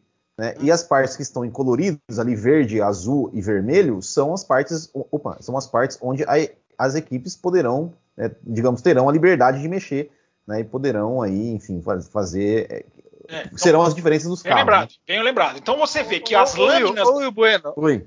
Eu quero fazer, eu quero fazer um pedido pro Will, Fábio Calma, se você me permite. Por favor. Em prol da galera do podcast, tem como você hum. postar todas essas imagens no post lá no Podbean? Porque o cara que está ouvindo o podcast deve estar tá desesperado nesse momento. Então ele entra no caféculosidade.com.br e as imagens estão lá na sequência lá, para ele ter uma ideia de tudo que está sendo dito. Tem, tem, claro. Legal. Muito, muito obrigado. Bem. Muito bem, Raposo. Eu falei que eu ia tentar cuidar do, do ouvinte, você cuidou muito melhor do que eu. É isso aí. Deixa as imagens lá. É, e a gente até pode colocar no texto, né? Chegue, se, as, as, imagens nesse, post são para ilustrar o que vai ser falado no programa. Então, só para a gente matar, para a gente já passar para o próximo assunto, porque senão né, o programa vai ter quatro horas e o Raposo vai abandonar a edição. É, ele já falou que abandona. É, olha, vejam bem como que a asa dianteira e a asa traseira praticamente não tem mudança. Um pouquinho de angulação aqui, outra ali, mas as lâminas estão em preto, como o Will falou. Né? Por quê? Porque é aí que estragam as ultrapassagens. É na mudança de asa porque hoje as asas têm muito efeito de atrapalhar o carro de trás. Então, gente, é, é o que eu estou falando para o ouvinte. Tira o preconceito da padronização. A Fórmula, esses três carrinhos que a gente está mostrando mostram, com, com, perdão da redundância, uh, que a padronização é onde tem que padronizar para ter boas corridas. Aonde não tem tanta interferência de performance, onde tão, desculpa, onde não tem tanta interferência de ultrapassagem, mas tem interferência de performance, as entradas de ar ao lado do piloto são fundamentais, uh, ali está liberado. Mas aonde atrapalha a ultrapassagem, não está liberado. Não pode mexer. Então, isso é um exemplo de conceito correto. Isso é um exemplo de projeto correto. Como a gente vai começar a traçar agora, que a gente já pode passar para o assunto principal desse programa, o principal só, gráfico desse programa. eu só, eu só, eu só preciso comentar aqui um, um. A Thaís Gomes falou assim, né? Você ouvinte do podcast, nesse momento, venha no YouTube ver as imagens, já deixa o seu é like aqui no YouTube também e já deixa um comentário aqui no YouTube também. Pronto. Primeiro, primeiro que é uma honra a Thaís Gomes estar tá, tá ouvindo a gente ao, ao, vivo, né? Porque eu achei que ela nunca mais voltaria. Né? É. Que bom que ela voltou. Ela, ela voltou, ela voltou. Ela voltou. Espero que ela até esteja gostando dessa, dessa, nossa, dessa nossa edição. Que ela é a nossa, ela é a nossa pauteira de assuntos, é, detalhes técnicos da Fórmula 1. Mas enfim, Will, mas, antes, não, mas antes de entrar no assunto principal e o Will complementar, hum. uh, o, o, programa tá bom demais para ter tido apenas o superchat do Gabriel Macedo e do Rafael Brandão. Eu estou sentindo falta do superchat. O Gabriel e o Rafael que, que mandaram e-mail, dois superchats falando né, da entrada do Dandan lá no grupo. Legal, o pessoal tá enaltecendo aqui, mas está sentindo realmente falta de superchats com perguntas, da interação de vocês. Então Isso. cliquem nesse cifrão aí e mandem superchat de Raposo, vocês. Faz um única, bueno. Raposo, a única explicação que eu tenho para isso é que eles estão assim tão, tão digamos assim, hipnotizados pelo, pelo programa que não estão querendo fazer superchat. Estão, estão todos assimilando as nossas informações. Digo. Exatamente. O que, não, não, não, você, passou, você passou a falar para mim? Era uma pergunta? Ou, não, era só para saber se você quer falar alguma coisa dos carrinhos aí de cabeça para baixo, cabeça para cima, enfim. Não, é isso aí. Acho que, a gente, acho que a gente vai entrar nisso, nesse, nesse aqui na. Vamos para lá, então. então vamos para lá. Vamos, no próximo. Vamos, para a parte principal do programa, então, que é o carro. Né? A mudança conceitual aerodinâmica do carro. Certo. Vamos lá. Esse gráfico, gente, é o principal gráfico do programa, tá? É a principal imagem que eu acho que o programa tem que mostrar porque ele, eu vou explicar ele rápido, ele é simples de entender quando você, quando você, quando você saca, assim, quem não entendeu de primeira. Deixa eu abrir ele aqui, porque está muito pequenininho aqui na tela do eu, vou abrir ele aqui para poder fazer aqui é assim, gente, tá tudo ao vivo, tá tudo, tá tudo, tá tudo rolando. É, mas vamos lá, gente, aqui, ó. A, esse, a horizontal desse gráfico é a, a, a distância de um carro para o outro, tá aqui, ó, car length.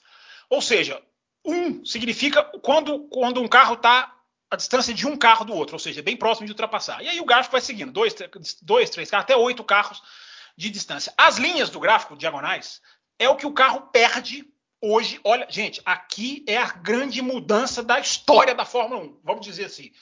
É, a linha preta é o carro de 2019, que é o carro atual, basicamente, adaptado, evoluiu com, com algumas adaptações, essa questão da traseira, assoalho, difusor, enfim.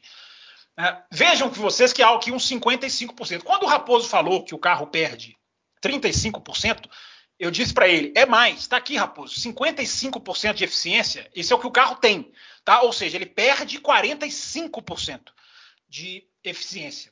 A linha preta. Hoje, quando estamos lá, para entender o gráfico, quando o carro está a um carro de distância do outro, a distância de um carro, ou seja, ali na hora da ultrapassagem praticamente, o carro de Fórmula 1 hoje anda com 55% da eficiência para a qual ele foi projetado. Ele perde metade do agarro com o chão, enfim, da sua, da sua eficiência toda de aerodinâmica. Olha a linha verde, olha o carro de 2022. O carro vai ter 86% de eficiência na distância de um carro só. Ou seja, ele vai perder 14%. Essa, esse, gente, é o nome do jogo. É, aqui está a nova Fórmula 1. Aqui é a essência da gente falar de 2022 há tantos anos. Uh, então vamos lá, rapidinho, só para terminar o gráfico aqui. Ó. Na distância de três carros, o, o, o, o, monoposto hoje anda com 68, é 8, é 8, 68% uh, da. O Will tá mudando a imagem? Se ele tá mudando a imagem, eu tô não, falando. Não, mudei não. Não, tô não mudei não. Aqui. Ah, não, tá, porque eu tô olhando aqui a minha. É, no mundo mantém, eu já vou matar aqui, ó. Então 68% com três carros de distância. O carro de 2022 vai estar com 94. É praticamente a mesma eficiência. Três carros de distância. Olha, olha só, gente. Vamos lá para o final do gráfico. Sete carros de distância. O carro de Fórmula 1 hoje, se, gente, sete carros é muito longe. Bota sete carros entre um e outro. É muito longe. O carro de Fórmula 1 ainda assim perde 20%. Vai perder dois. Né? Já já nós vamos mostrar por quê, como a Fórmula 1 chegou nesse ponto. Mas então, Will e Raposo, se vocês quiserem comentar alguma coisa, esse gráfico para mim é o nome do jogo. Principalmente aqui na hora da ultrapassagem, que é a primeira linha à esquerda. Um hum. carro de distância. Hoje o cara, hoje o Fórmula 1 está com 55, vai estar tá com 86, ou seja, ele vai se manter na sua performance. Ele não vai perder performance, ele não vai perder aderência. É, ele vai poder atacar. Deixa eu só. Eu, eu, eu só vou, vou, voltar aquele gráfico do carrinho, só para dizer. Pode só fazer pra, o que você quiser. Só para mostrar uma coisa. É, para quem está vendo esse carrinho aqui de cabeça para baixo, você está vendo que tem dois. É, duas. Vamos dizer, dois túneis ali, né? É, é, embaixo ali, duas, duas passagens ali. É, são os que eles chamam, eles chamam, de dentes, né? Aerodinâmicos. É, exato. Que é por ali que, né, que, o, que o ar vai passar né, embaixo do carro. Né, pra, porque o que, o que acontece? O, o Fábio Campos falou agora de, de estabilidade do carro, né, quando está tá brigando. O que acontece? Os carros de Fórmula 1, hoje, é, os, os, conceitos, né, a, a, a, coisa da, da principal, os principais pontos aerodinâmicos são as asas dianteira e traseira que fazem os carros terem a estabilidade, principalmente para fazer as curvas. Né? Com esse novo carro, essa, essa parte da estabilidade ela, ela não vai ter tanto peso para as asas dianteiras e traseiras. Ela vai passar né, ali, o ar vai passar embaixo do carro, naquele, naqueles dois túneis ali, e vai até chegar ali a parte a, ao difusor, né, que vai começar um pouco mais um pouco um pouco mais para frente do que do que, é o, do que, são os difusores hoje, né, e, e vai permitir isso que o Fábio Campos falou, de, que os carros consigam andar é, mais próximos um dos outros tanto em retas, mas principalmente em curvas, porque vai, vai, vai, vai deixar os carros mais grudados no chão em curvas, vai, vai deixar, né, porque é, é, aquilo que a gente falou, é o exemplo lá do Senna e Mansell que eu dei em Suzuka 91, né, o Senna, o Mansell veio colado atrás do Senna na, na, na curva, né, pegou o ar sujo do Senna e o carro desestabilizou, ele foi parar na brita. Então, com esse, com esse novo conceito, é, toda a pressão do carro vai, vai, passar por vai passar por baixo ali, né? O ar vai, vai,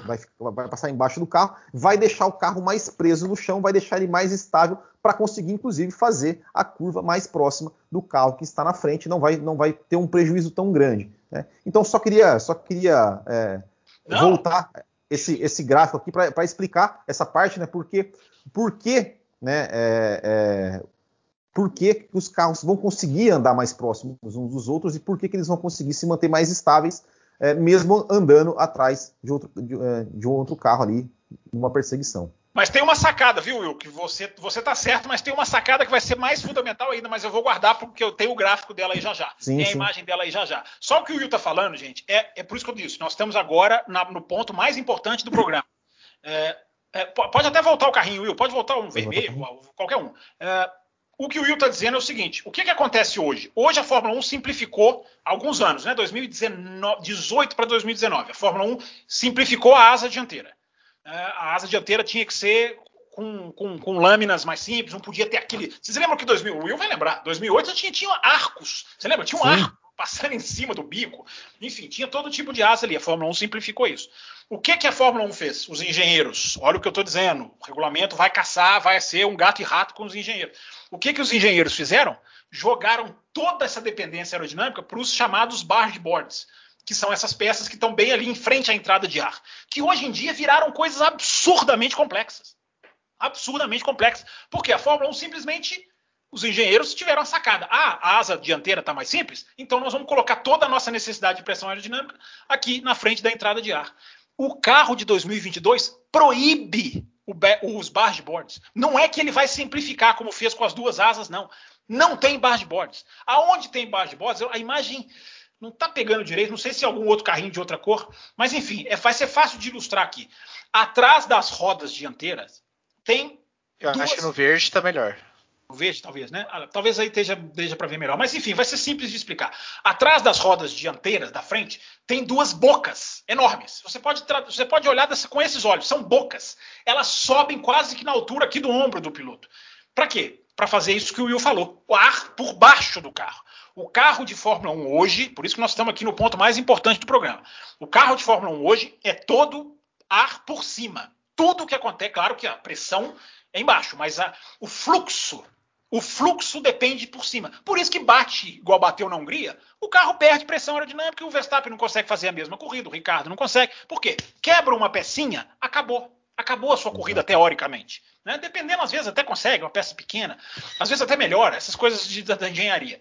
Mas você é totalmente dependente de todas as peças do seu carro que estão acima do, do, do chassi.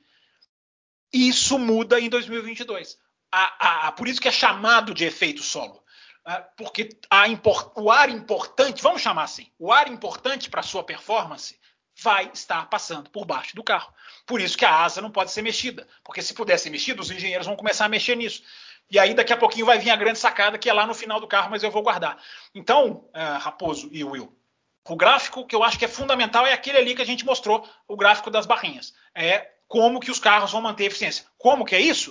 Uh, usando aí, ó, usando a parte de baixo e não a parte de cima. Mas tem uma sacada. Vamos passar para o próximo gráfico? Eu não sei se vocês queiram, tem e-mail, Raposo, sobre isso, ou se o Will quer falar mais alguma coisa, a gente pode passar. Aqui, ó. Uh, olha a imagem do, do ar sujo. Aí, ó, falei para você, Raposo, que a gente ia mostrar que a gente ia. Aqui, ó, o gráfico a gente mostrou em distância de carros, né? O gráfico é baseado assim na distância de um carro, de dois, de três, de sete.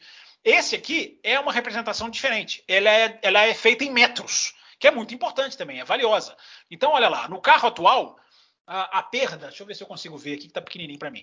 É, consegui. É, 20 metros, olha lá, ó, ele, ele, ele, ele perde 35%. Uh, ah, eu acho que talvez foi daí que você tirou o 35, né, Raposo? Porque aqui é 20 metros.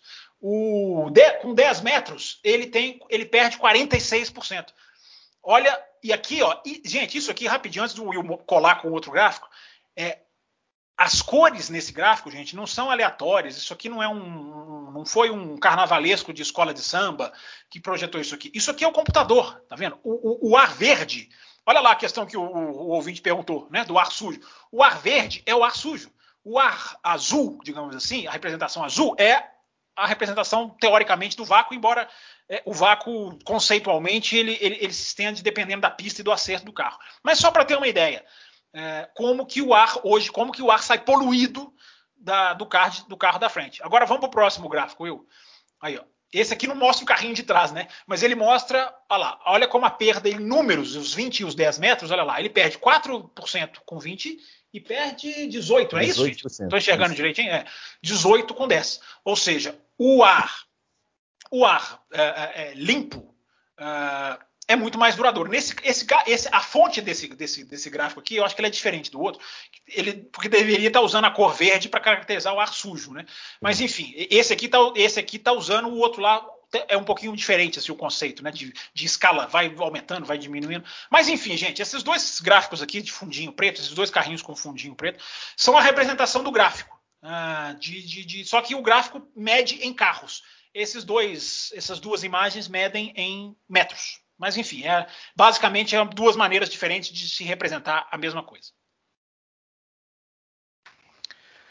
O Will Bueno não temos e-mail sobre esse assunto, né? Temos sobre outros assuntos, então se você quiser comentar também, né? Foi aquele. Foi daí realmente, Fábio Campos, que eu tirei aquela questão de Sim, cair é, de 35 para 4%, Sim. que era a três carros. Esse 20 metros meio que ele representa a diferença então, de três carros. Eu só quero dizer uma coisa que até tem muita gente pergunta sobre isso, né? Também, né? É, é, sobre o DRS, onde o DRS é, como é que vai funcionar o DRS com tudo Aliás, tem um, tem um, vídeo do Bootkin GP com esse título, né? Exatamente, exatamente. Né? Eu, falei, eu falei sobre o Bootkin GP, eu falei isso no Bootkin GP ontem. É, mas, mas assim, para resumir, o DRS ele está em 2022, ele vai estar no carro de 2022, né? Só que a, a ideia, né, ou seja, se, se esse conceito der certo, né, ou seja, se realmente os carros conseguirem é, é, é andarem mais próximos dos outros e tiver mais ultrapassagens que o, que o DRS não se faça mais necessário, né, a tendência é que o, o DRS desapareça. Né? Até, até o, o, o, André Saio falou, né, não, o meu sonho é que o, DRS desapareça, que tenhamos, tenhamos brigas limpas, sem ultrapassagens artificiais. Então, o DRS para 2022, ele, ele vai estar lá, talvez não, não, não sei se ele vai ser totalmente usado, se vai, se vai ser é, vão, vão regulá-lo de melhor maneira, mas ele está no carro. Mas a tendência é que ele esteja, felizmente, com os dias contados. Will, eu vou dizer uma coisa aqui: tudo que a gente está passando hoje é nossa pesquisa, nossos dados, coisa que a gente leu. Agora eu vou falar uma coisa puramente opinativa, puramente a minha uhum. visão é, eu sou capaz de cravar que o DRS, o DRS, ele não vai ficar. Ele pode até ser usado em 2022, no caso de algum uhum. erro, alguma coisa for, mas ele vai sair. Uma hora ele vai sair. Porque é o seguinte, gente: no lançamento desse carro, tanto o Ross Brown como o Nicolas Tombazes, que é um engenheiro de, conhecidíssimo na Fórmula 1, que trabalha para a FIA hoje, ele e o Pat Simons, uh, eles disseram: uh, o objetivo desse carro é é o closer racing, como eles dizem em inglês é correr próximo, é propiciar. O Nicolas Tombazzi até fala uma coisa interessante. A questão desse carro não é fazer ultrapassagem. A questão desse carro é seguir outro de perto. Quem vai fazer ultrapassagem, o piloto se vira. E ele está certíssimo. Ele está certíssimo no conceito. A gente fica falando que esse carro é para ultrapassagem. Esse carro é para seguir o outro de perto. Né? É, é, é essa é a grande questão. Para fazer ultrapassagem é a asa. Então, gente, como todos estão fazendo, e aí já já, já eu vou dar os números que a Fórmula 1 é, é, é, investiu, não em termos financeiros, eu não tenho os valores aqui, mas são é, estratosféricos, mas eu vou dar uns números interessantes, que eu até fiz o teaser lá no meu Twitter, do que, que a Fórmula 1 trabalhou para chegar nesses gráficos que a gente está vendo.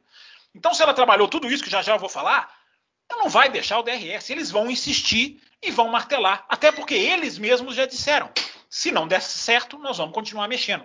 Baseado nisso, o DRS vai cair. Eu só queria dizer isso. Ele vai cair. Podem Inclu ter certeza. Inclusive, naquele, naquele carro que foi apresentado em Silverstone, um carro conceito de 2022, não tem o DRS naquele carro. Não, e a asa é tão deitada, né, Will? Que a asa é tão plana, né? Que eu até fiquei pensando, gente, essa, asa vai abrir onde? Porque a, né, a asa é super plana, assim, visualmente. Sim. Claro que nós estamos falando visual, né, Will? Sim, sim, sim. Mas é isso mesmo. Eu, eu também concordo. Eu acho que o DRS vai ficar em 2022, mas está com os dias contados. É, o nosso último gráfico, não põe ainda não, porque é o gráfico da grande sacada. Mas antes do nosso último gráfico, deixa eu passar aqui então é, alguns números para o Raposo sair desse programa mais confiante sobre 2022. Vejam só, gente, a Fórmula 1 ela fez 7.500 simulações, 7.500 rodagens de simulação. Uh, só que cada simulação, ela, a, a Fórmula 1 usou um CFD, segundo ela, isso a gente não pode comprovar, mas ela usou em parceria com a AWS, que é essa empresa que está fazendo todos esses gráficos, enfim, ultimamente da, da, das transmissões. A Fórmula 1 desenvolveu um túnel, um CFD. CFD é inglês para é, dinâmica é, de, é, computacional de fluidos, né? ou seja, é o túnel de vento no computador, é, é a simulação do túnel de vento. É, então a, a Fórmula 1 desenvolveu um CFD mais avançado que o das equipes mais avançado que outras equipes. Por quê? A Fórmula 1 já está investindo nisso desde 2017, quando chegou a Liberty. Então, isso é importante as pessoas saberem. Não é uma coisa de hum, 2019, vamos lançar? Ah, vamos lançar. Não. Em 2019 já havia todos os dois anos, praticamente, de pesquisa e de conversas e de desenvolvimento. Então, Raposo, uh, já que o Will ficou sumidinho, agora ele voltou. Uh, 7.500 simulações. Só que as simulações, nesse supercomputador que eu estou dizendo, elas rodam, é, é, é elas rodam. É, eu não tenho o um número exato aqui de quantos pontos de aerodinâmica simultaneamente por segundo, mas é uma máquina é, avançadíssima que consumiu. Ah, agora vai ter gente que vai aprender sobre a internet. Hein? Consumiu meio petabyte. Vocês sabem o que é um petabyte? Raposo tem a obrigação de saber. Raposo trabalha com isso. Vai falar, Raposo? Quer arriscar? Não. O, o peta é 10 a 15, né? Peta, é, o peta é o próximo nível após o, após o tera né? Porque a gente tem, a gente tem os dados em megabytes, aí do mega passa para o giga, do giga passa para o tera e do tera passa para o peta. A Fórmula 1 chegou a quase um peta, não chega tanto, né? É, eu anotei é 12. Então 10 a 12. É, é, meio petabyte. O que, que é meio petabyte, gente? Se for imprimir, olha esse dado interessante. Se for imprimir toda a pesquisa que a Fórmula 1 fez, ela enche 40 milhões de gavetas de arquivo. 40 milhões. Eles medem até no, no armário de arquivos, que é um armário com quatro gavetas, e falam lá 10 milhões, mas em número de gavetas absoluto, são 40 milhões de gavetas. Ah, ah, o total, se você fosse, se as simulações não fossem feitas simultaneamente no supercomputador, teriam gastado 16 milhões de horas. Você sabe o que é 16 milhões de horas? É um terço de todo o conteúdo de vídeo que existe no Facebook.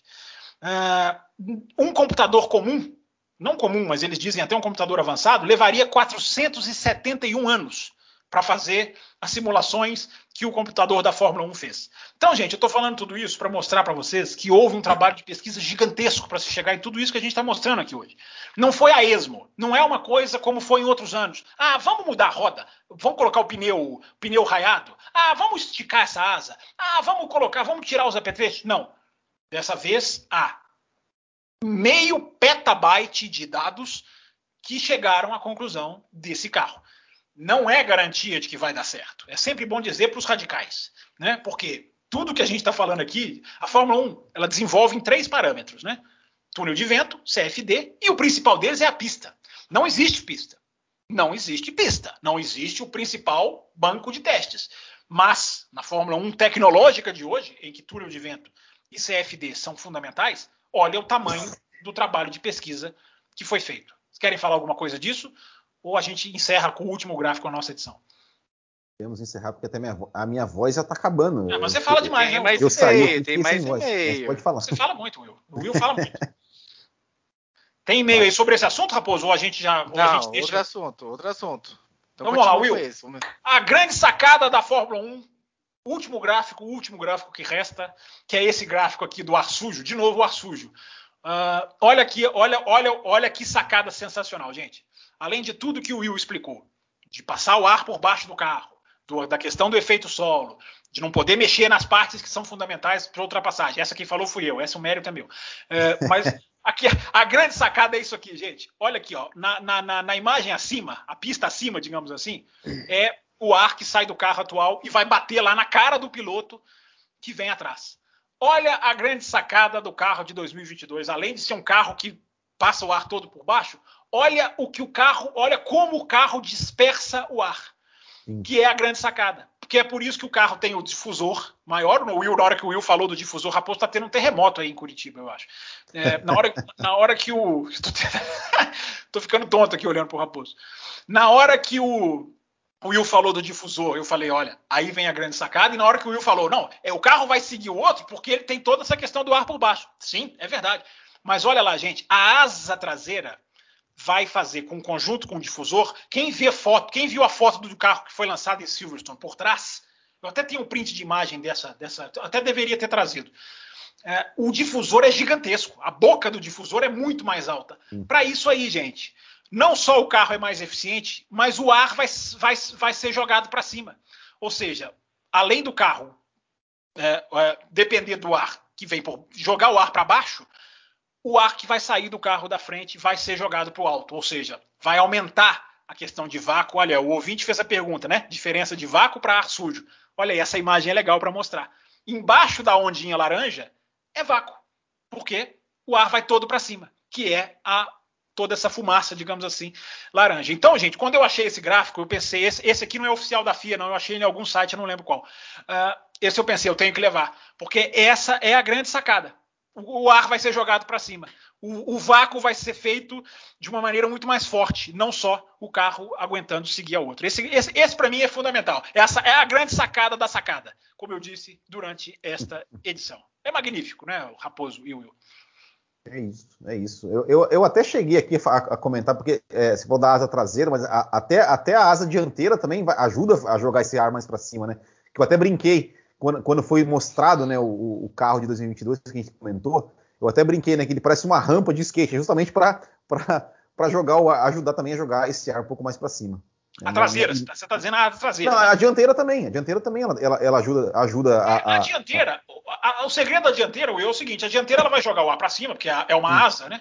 É, e é assim que o carro fica no chão. Mas a boca do, do, do teoricamente, a boca do, do, que eu falei, né? A boca do assoalho, que é o que sobe, eu usei a expressão boca, uhum. ela vai pegar esse ar e vai jogar para baixo. É não deixar esse ar escapar é o, o escapar para cima, né? É o grande segredo. Então, manter o ar por baixo e esse gráfico aí mostrando o ar por baixo, mas quando ele sair do carro, ele vai subir muito mais rápido. Por isso que a comparação é legal com o carro de hoje. Tá vendo? Se a gente mostrasse só o, o de baixo, talvez as pessoas não tivessem a noção. Mas olha como o carro, o ar hoje, ele sai reto e olha como ele vai sair tirando do, do, do carro de trás. Para você ter isso, você não pode deixar as equipes mexerem, porque aos pouquinhos elas vão acabando com isso. Hum, por isso que a asa traseira não vai poder ser mexida. Então, ouvintes que não gostam da padronização, olha como o efeito de padronizar correto, padronizar inteligente, uh, tem um efeito, pode ter um efeito, ou tem pelo menos conceitualmente um efeito perfeito. Então, esse, pelo menos esse gráfico, conceitualmente. é, é lindo, vocabulário lindo. Então, Raposo, esse foi o último gráfico aqui do nosso programa para a gente mostrar um pouquinho de 2022 para as pessoas. Eu vou trazer três e-mails que abordam mais ou menos o mesmo tema, que é o Elias Felipe da Silva, que também tornou apoiador recentemente. E diz o seguinte: este é meu primeiro e-mail de muitos que virão. Ah, mais, mais gostoso do que receber primeiro e-mail, né, Raposo? É a promessa de que virão mais. Ótimo. Com essa promessa de uma nova Fórmula 1 em 2022, a Williams volta a sair lá de trás e andar mais na frente? Até mesmo uma vez uh, ou outra brigando por um pódio, como aconteceu em 2017 com Massa e Stroll? O Felipe Augusto diz: anota aí, em Elias, o primeiro. O segundo, Felipe Augusto. Saudações, meus caros. Este é meu primeiro e-mail. Espero Oi? estar ajudando na pizza. Já que o programa da semana é referente à temporada de 2022, eu fiquei pensando se é possível acontecer o seguinte cenário. Já sabemos que o Russell pilotará para a Mercedes no ano que vem. Vocês acham que com uma nova Fórmula 1 para o próximo ano é possível a Williams voltar a ter um carro muito competitivo ou quem sabe até melhorar melhor que a própria equipe Mercedes? Ou alguma outra equipe menor hoje criar um carro melhor do que a Mercedes? Como ficaria o nosso George Russell após tanto tempo esperando um carro bom e não ser o nível esperado? Acho que isso é possível. Obrigado pelo programa maravilhoso que fazem. Sempre escuto no Spotify quando lançado e tornam a minha ida e volta ao trabalho uh, muito melhores. O João Pedro Melo, para a gente fechar então a trinca de e-mail sobre o assunto. Você não vai deixar a gente responder? Você vai ler os três na sequência? Salve pessoal do CV! Eu li uma matéria que adverte que o equilíbrio proposto pelo regulamento de 2022 não virá imediatamente.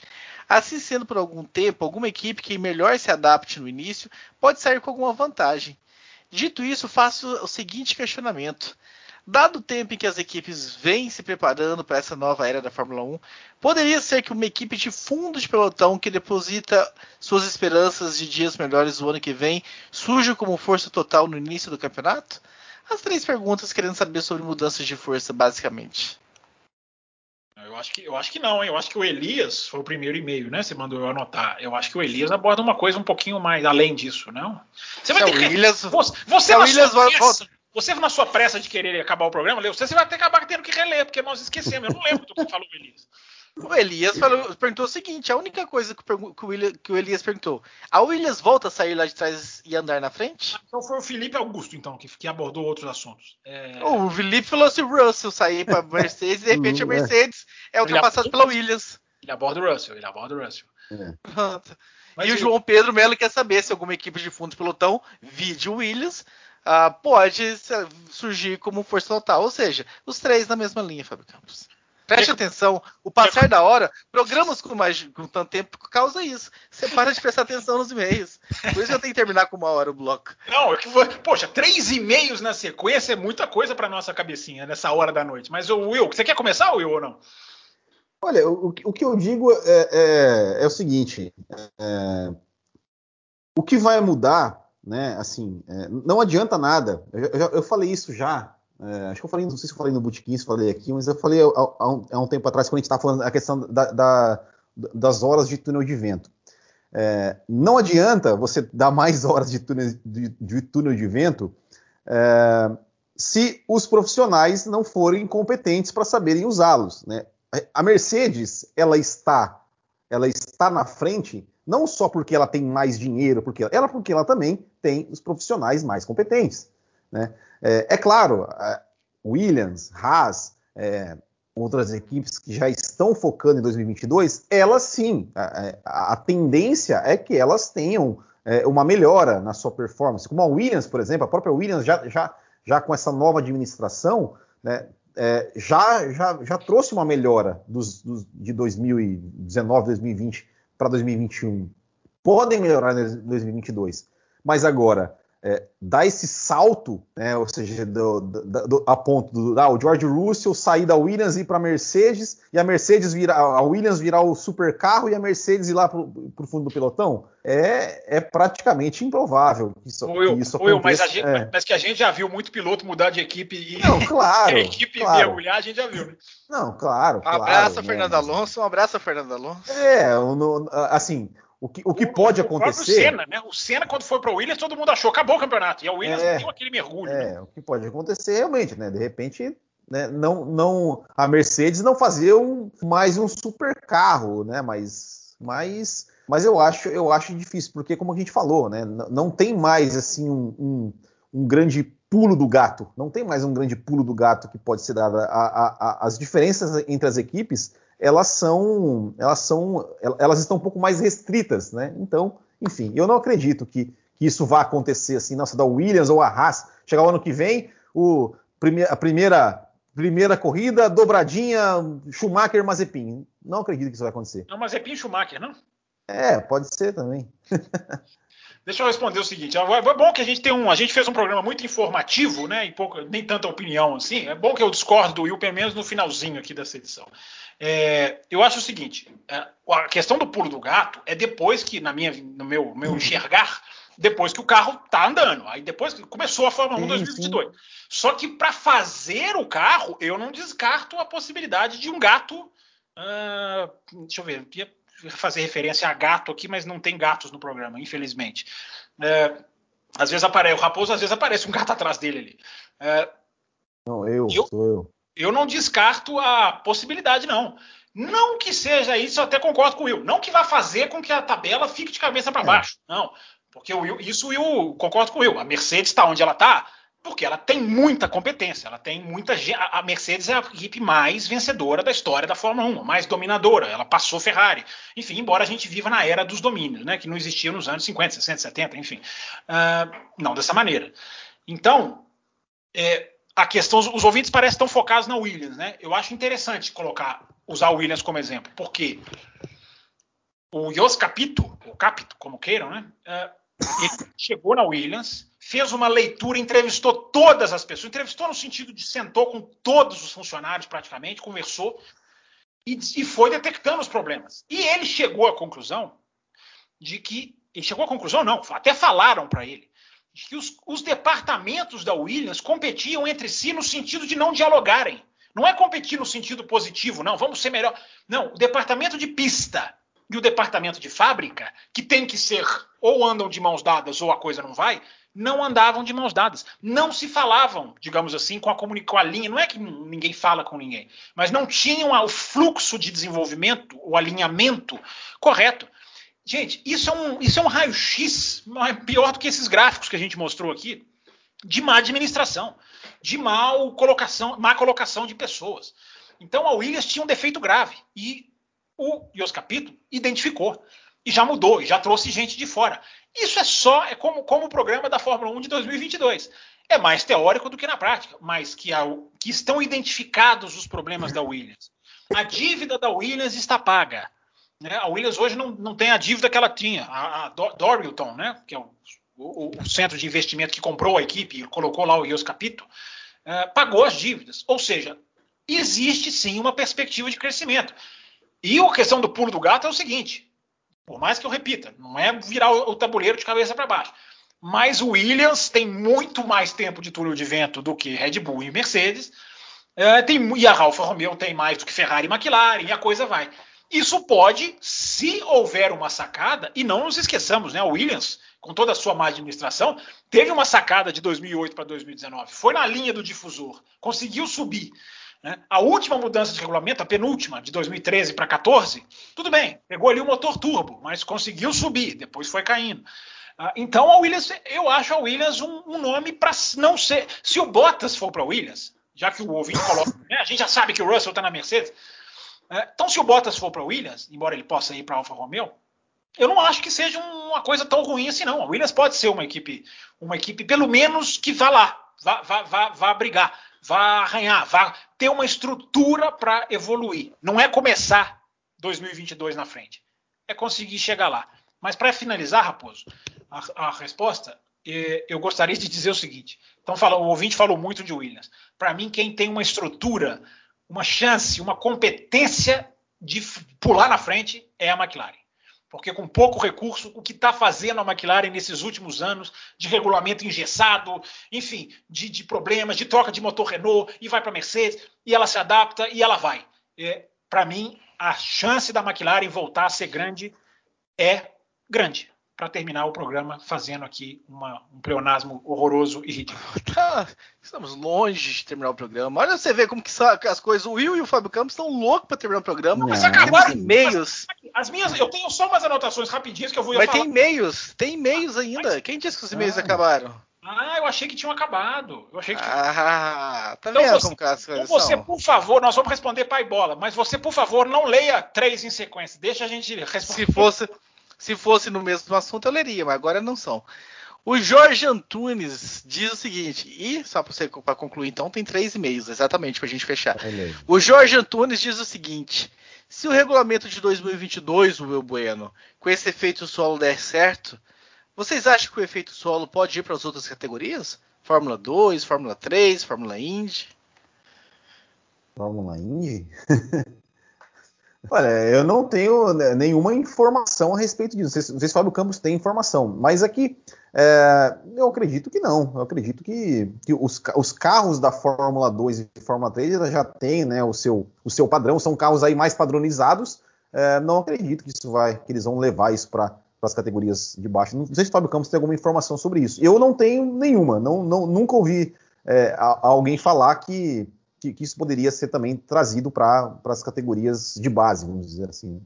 Não, até porque é o seguinte, né, Will? Não dá para ter informação sobre isso, porque o que passa da Fórmula 1 para as categorias de baixo é depois de um tempo, depois que a tecnologia, digamos assim, fica mais barata. O que a Fórmula 1 está gastando agora, que são milhões, uh, não dá para as outras categorias gastarem, porque a Fórmula 1 está pesquisando o caminho. Mas aí, Will, depois que a Fórmula 1 abriu o caminho, daqui a três, quatro, porque a Fórmula 2 ela tem um regulamento de que o chassi é renovado a cada três anos, né? Ele foi congelado por causa da pandemia. É, mas na hora que chegar uma hora de virar um chassi, eu, eu acho que Fórmula 2 e Fórmula 3 elas copiam muito a Fórmula 1, copiaram o DRS, copiam muito, copiam desgaste de pneus. Então, Fórmula 2 e Fórmula 3, sim. Indy não. O ouvinte citou a Indy, se eu não estou é, enganado. Indy não. Indy não, porque a Indy vai, vai entrar agora na, no híbrido, a Indy é outro, outra ideia é outro, é, tem o oval, a Indy corre em oval, é outro conceito. Então a Indy, a Indy não, a, mas a Fórmula 2 e a Fórmula 3 podem puxar, se não exatamente, mas podem puxar um pouco do conceito da Fórmula 1, no, mas é no futuro lá na frente, não agora. Mas a pergunta é muito boa. E-mail do Michael Kenopak, ou Kino para os mais íntimos. E aliás, vou até fazer uma vírgula aqui, né? No último programa nós falamos ouvintes de Curitiba, mandem o seu telefone, vamos ah, criar um como, grupo. Como foi? Você recebeu muitas propostas, não? Estão, o grupo está criado, o CVCWB para que quando a pandemia der uma acalmada, para que possa rolar o encontro, quem sabe até o Will Bueno, que está muito próximo a Curitiba, apareça para esse encontro. Então, quem se você está ouvindo esse programa, é de Curitiba. a cara dele é de que não vai, não. não você que é de Curitiba. Só se for do verão, né? Ou da região de Curitiba, e quer participar desse grupo exclusivo, o grupo lá não vai ficar debatendo nada. O grupo é para marcar encontro. Quando for ter o um encontro, fique tranquilo. Ah, mande o um número de telefone lá em algum das redes sociais do Café Velocidade para ser adicionado. Mas enfim, o Kinopak falou o seguinte. Parabéns pelo novo site, ficou muito bonito. Aliás, será que todos já entraram no nosso novo site para conhecer? cafévelocidade.com.br. E ele falou o seguinte: com esse novo carro da Fórmula 1 de 2022, de menor, menor em tamanho que o carro de 2021, quais seriam as pistas que a bancada colocaria, né? E, em outra palavra, né, Fábio Campos, que pista poderia casar com esse novo carro? Já que você falou que existem algumas pistas que casaram com os carros atuais. Com essa mudança, as, as, pistas que casaram com os carros atuais vão se separar do novo carro? Não, acho que não. Vai ter um divórcio? Eu acho que não. O Bahrein continua sendo. É, a reta é sempre bom para o automobilismo, Raposo. Eu acho que as pistas que têm muita reta, eu acho que pode. Eu acho que pode reavivar alguns circuitos, sim. Pode dar outra cara para alguns circuitos. Não vou ficar aqui é, chutando. Eu tenho dois que vêm na minha cabeça. Eu acho que Monza é um circuito em que os carros não perderam pressão aerodinâmica na Ascari e na parabólica. Eu acho que Monza, sem DRS, pode virar um circuito delicioso de se ver por causa das retas e se os carros andarem lado a lado. E eu acho que dá uma nova cara para Suzuka, né? quando Suzuka voltar. Né? Porque muita curva de alta. Então, o carro podendo seguir outro na curva de alta, pode ser que Suzuka. Porque Suzuka não tem corrida boa, não tem ultrapassagem. Né? Pode ter corrida boa porque né, disputa de título, outro, outros fatores. Agora, Suzuka é uma pista que todo mundo adora, linda, belíssima. Bruno Shinosaki né, se derrete. Mas ultrapassagem não tem muito em Suzuka. Não tem. tem temos algumas históricas, né? É, do Alonso no Schumacher, na 130R, ou do Raikkonen na última volta, mas é pouca, né? Pela, pelos anos que Suzuka está no campeonato. É, então eu acho que Suzuka pode ser uma pista que ganha uma outra cara, Raposo. Pode ser uma pista que, que sim, pelas suas, pelo seu excesso de curvas de alta, uh, pode ser uma. Pode ser. Os, os, os, pilotos fazem a Degner, né? A Degner 1 e Degner 2 ali, vão para aquele hairpin, onde o Kobayashi fez um monte de ultrapassagem em 2012. É, com o carro podendo seguir outro de perto, dá para ter muita ultrapassagem naquele hairpin. Então, Raposo, assim, é, é, olhar pista por pista, mas duas que vem, me vêm à cabeça são Monza e, e, e Suzuka. Pode mudar sim o, o, modo de se correr lá. O Bueno quer vir com algum palpite? Volta o Curvão e o Barcelona lá, ver o que acontece. Ah, mas, isso vai, mas, isso já se, mas isso a Fórmula 1 falou muito esse ano, viu, Will? É. É, é, quase fizeram esse ano, antes do carro de 2002. A chance de voltar, a MotoGP já voltou. A Bom. chance de voltar a ter curva, uh, as duas últimas curvas uh, em Barcelona é grande, é grande. Então, interessante. E aquele, oh, e olha, aquele que, olha que legal, né? Eu, eu, não, só, só, assim, já que, já que eu falei Barcelona, que é uma pista travada, né? Por que não a, a, a, Hungria, né? Aquela, aquela curva antes da reta ali, ó, os dois poder, poder chegar, poder chegar colado ali e, e fazer a ultrapassagem no final da reta, quem sabe? Mas a Hungria, a Hungria é uma pista injustiçada. A Hungria é. tem o trecho curva 1, 2, 3 e 4 é fantástico na Hungria. Eu, eu, arrisco a dizer que a Hungria tem corridas melhores do que a Spa nos últimos anos, tá? Antes que me xinguem, taquem pedra, nos últimos anos as corridas na Hungria têm sido. Porque a Spa abriu o DRS naquela reta ali, acabou. Nós vamos ver domingo agora, né? Porque tem Grande Prêmio da Bélgica, inclusive. Vocês, Isso vai ter chuva, tão, né, mãe? Vocês não estão lembrando disso. E aí, Raposo, você Olha... não tem uma pista? Você não tem uma pista, não, na sua. Você que gosta de pistas aí, que você vem na sua cabeça? É, eu acho. Eu, eu acho que, sabe, se, se tiver a manutenção de se manter aí Portimão, acho que pode ser interessante. É verdade. A corrida em Portimão, acho que vai ficar bem interessante. A minha dúvida é Silverstone, né? O que, vai acontecer com Silverstone? Porque Silverstone, as curvas viraram todas retas, né? Como é que vão. Ah, vão mas vai deixar de virar. Mas vai deixar de virar, né? Porque Sim, é o seguinte. É, como, é que, como é que vão ficar as corridas por lá? Essa é a minha dúvida. Não, mas aí é o seguinte, é, porque é o seguinte, é importante. Se você está falando uma coisa que é importante, os carros devem perder eles calculam 3 segundos e meio por volta. É, tem muita gente que quer saber a diferença de tempo, né? Isso é um cálculo que não dá para precisar, mas o Nicolas Tombasi estimou que aí é o carro voltar mais ou menos para 2016, que é justamente o carro antes dessa regra horrorosa, desse carro horroroso que pede mais downforce. Então, Raposo, voltando para 2016, é ter que levantar o pé. Isso é ótimo, isso é ótimo. Vai, vai separar os homens dos meninos, como diria o outro. Olha que engraçado, ainda temos mais um e-mail para ler, um superchat que eu vou ler agora, mas. Você vai fazer o sorteio, você está esquecendo. Não, não esqueci, o sorteio está anotado aqui. Estou falando dos e-mails apenas. Eu quero só dizer o seguinte, né? Muita gente me critica o Raposo por terminar o bloco só com uma hora. Tem gente se despedindo aqui no YouTube. Ah, eu vou dormir, eu termino amanhã no podcast. Ou seja, o Raposo Quem sempre esteve certo em fazer. Hoje que eu. Vamos anotar o nome desses calhotas.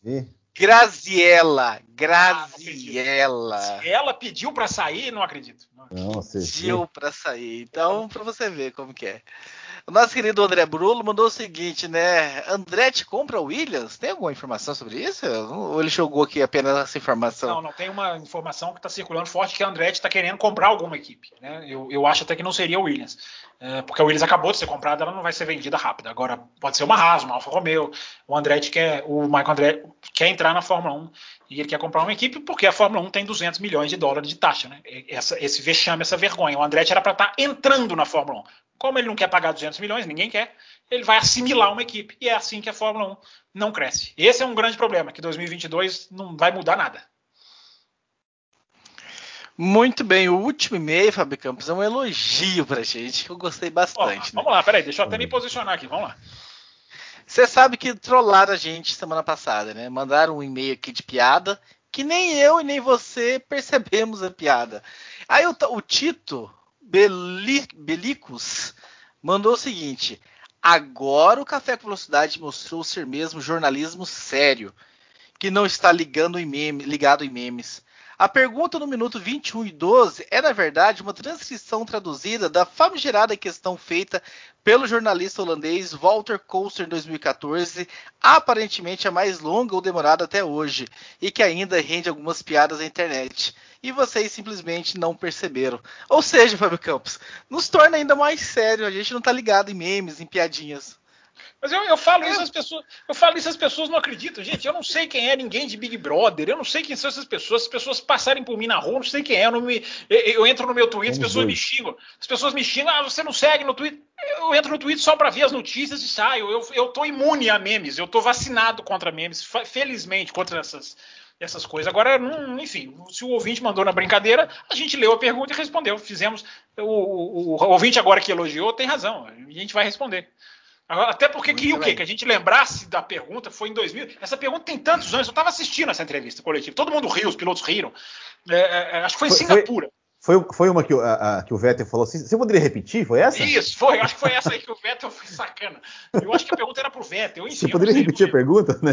É, eu não lembro. Mas enfim, a gente está aqui para responder perguntas sobre automobilismo, é o que a gente faz.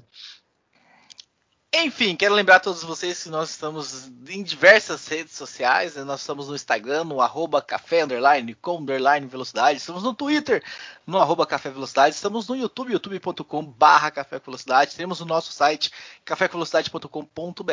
Esperamos todos vocês nos seguindo lá. Você que está no YouTube agora ou depois acompanhando após a gravação, quando quiser, ao seu tempo, no seu tempo, dê o seu like, se inscreva no canal se você ainda não se inscreveu. Lembrando que nós temos um programa de apoiadores, como o Fábio Campos falou Vamos fazer um sorteio agora de mais um acesso para a F1 TV. E se você quer se tornar um apoiador, entre no nosso site, cafécomvelocidade.com.br, lá tem um link que direciona, ou apoia.se barra café com velocidade. E agora você também pode se tornar um apoiador via YouTube. Tem um link, como que está escrito no link, o Will Bueno? Tem que clicar, clicar Seja onde? membro. Seja, seja membro. membro. Ali do lado do botão, do lado do botão inscreva-se ali, só, só, seja membro, é bem fácil. Seja membro, tem três opções de faixa lá. A primeira, mais barata, é a café com leite. Você entra num grupo exclusivo de WhatsApp. A intermediária é a cappuccino. Você, além de entrar no grupo de WhatsApp, você recebe programas extras ah, ao longo dos meses, discutindo aí Fórmula 1, mais detalhes da Fórmula 1. E a faixa top, a faixa de cima, além dos dois prêmios das faixas anteriores, você também concorre aí a esse acesso da F1 TV, a esse, esse acesso né, que a gente dá de um ano e meio, como o Fábio Campos promete. E tem o ingresso também, né, Fábio Campos, para assistir a Fórmula 1, que, que vai ser sorteado, se tivermos esse ano ou pro ano que vem, enfim. São as, dois, as duas promessas. Então fica o convite para você se tornar um apoiador. E vamos lá para a dinâmica do sorteio, então.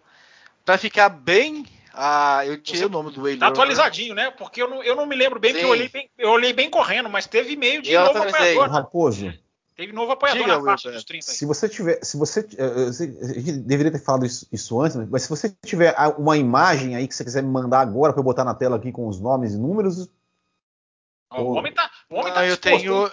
O homem tá disposto. Não, vocês eu vão tenho... estender o programa demais. O Valese vai acabar com a gente tenho só tá no bloco de notas, então, mas eu vou falar aqui quem é o número de cada ah, um, não tem, não tem ordem alfabética, foi a ordem que o apoia me deu lá, então até, até melhor fica embaralhada, né? O Pablo seria o número 1, o João Luiz Silva, número 2, o Hélito da Cunha Leal, número 3, Cleomir Martins, número 4, Rodrigo Vilaverde, número 5, Gustavo Luiz, número 6, o Daniel Gomes de Faria, o número 7, o Elor Marigo, que já foi contemplado, foi retirado. Eu estou aqui, agora descobri que o Google também Raposo, faz. Peraí, peraí, vamos lá, vamos ver. Pera, deixa, deixa, deixa só, só me dá um. Tela inteira, tela inteira para ele, Will. Por é, que, que é esse número 5 aí, Raposo? Explica para nós. Não, isso aqui vou falar que aqui é, a, já, eu entrei no Google e tava desse jeito, eu não cliquei no gerar ainda. Tanto é que tá de 1 a 10 lá, eu vou mudar. Mas você vai mostrar as listinhas dos nomezinhos ou, você vai, ou, ou não tem os nomes no. O, ah, não, eu, acho, eu acho que o Will, acho que é isso que o Will tá querendo fazer. Tirei, peraí, peraí, peraí. Eu, eu tirei, deixei, deixei. Não, o Will vai colocar os nomes com os números, né? É isso, é isso aí, é isso aí. Calma aí, deixa eu só. Deixa eu. Não, não, vou colocar o nome com os números. Não, não tenha pressa, não, já tem duas horas de programa, não tenha pressa.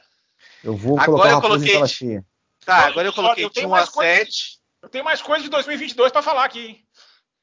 Eu, vou, eu coloquei de 1 a 7 agora, eu vou clicar no botão, lembrando que esse 5 já estava ali automaticamente quando eu entrei. Eu vou clicar no botão para sair o número. Não, eu tô calmando, só tô mostrando para as pessoas Bom, enquanto você está em tela cheia, você está em tela cheia agora. Então tá, tá de 1 a 7, eu vou clicar no gerar então pra gente ver quem é o número. Puf, cliquei. Número 3. 3. Quem é o número 3? Vamos lá, número 3. O Wellington da Cunha o Leal. Leal. E o Wellington Leal? Esse é o... Só os caras das antigas tá ganhando, hein? Eilor Marigo e Wellington da Cunha, galera que escuta pelo menos antigas, 10 né? anos. Mas olha aqui, vale lembrar o seguinte: não, esse não é o último sorteio, hein? Ainda tem mais um que a gente vai fazer para mais um, um, um, que vai ser, vai ser contemplado. E essas, essas, essas essas, digamos, essas vagas da F1 TV, elas podem ir assim, se abrindo ao longo do, do, da, assinatura. Então, é, e tem o ingresso para o Grande Prêmio do Brasil mais à frente. Então, é, mantém, as chances não acabaram. Quem não ganhou ainda tem chance de ganhar. Exatamente. Então, com isso nós encerramos posso aqui fazer, essa jabá, Posso fazer claro. o jabazinho? jabazinho? Opa, o jabá, entrevista é essa semana jabá. é legal, hein? É. Super jabá. Legal. Eu queria fazer dois jabás, na verdade. O primeiro não, não, dois é que... não, dois não pode não. Dois não. não, aí já é demais. Dois já é demais.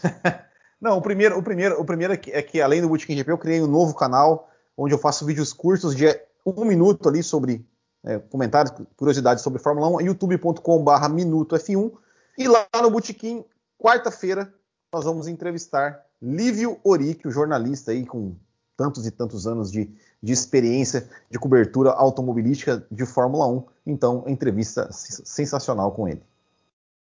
Fábio Campos, algum recado? Arroba Campos FB, minhas férias no Twitter acabaram. Já estou voltando para o Twitter de onde eu estava de férias. Tá, para não ficar sem recado também, semana que vem não estarei no programa, como já antecipei quase um mês atrás. É semana Fábio de Campos aniversário. vai ancorar. Isso.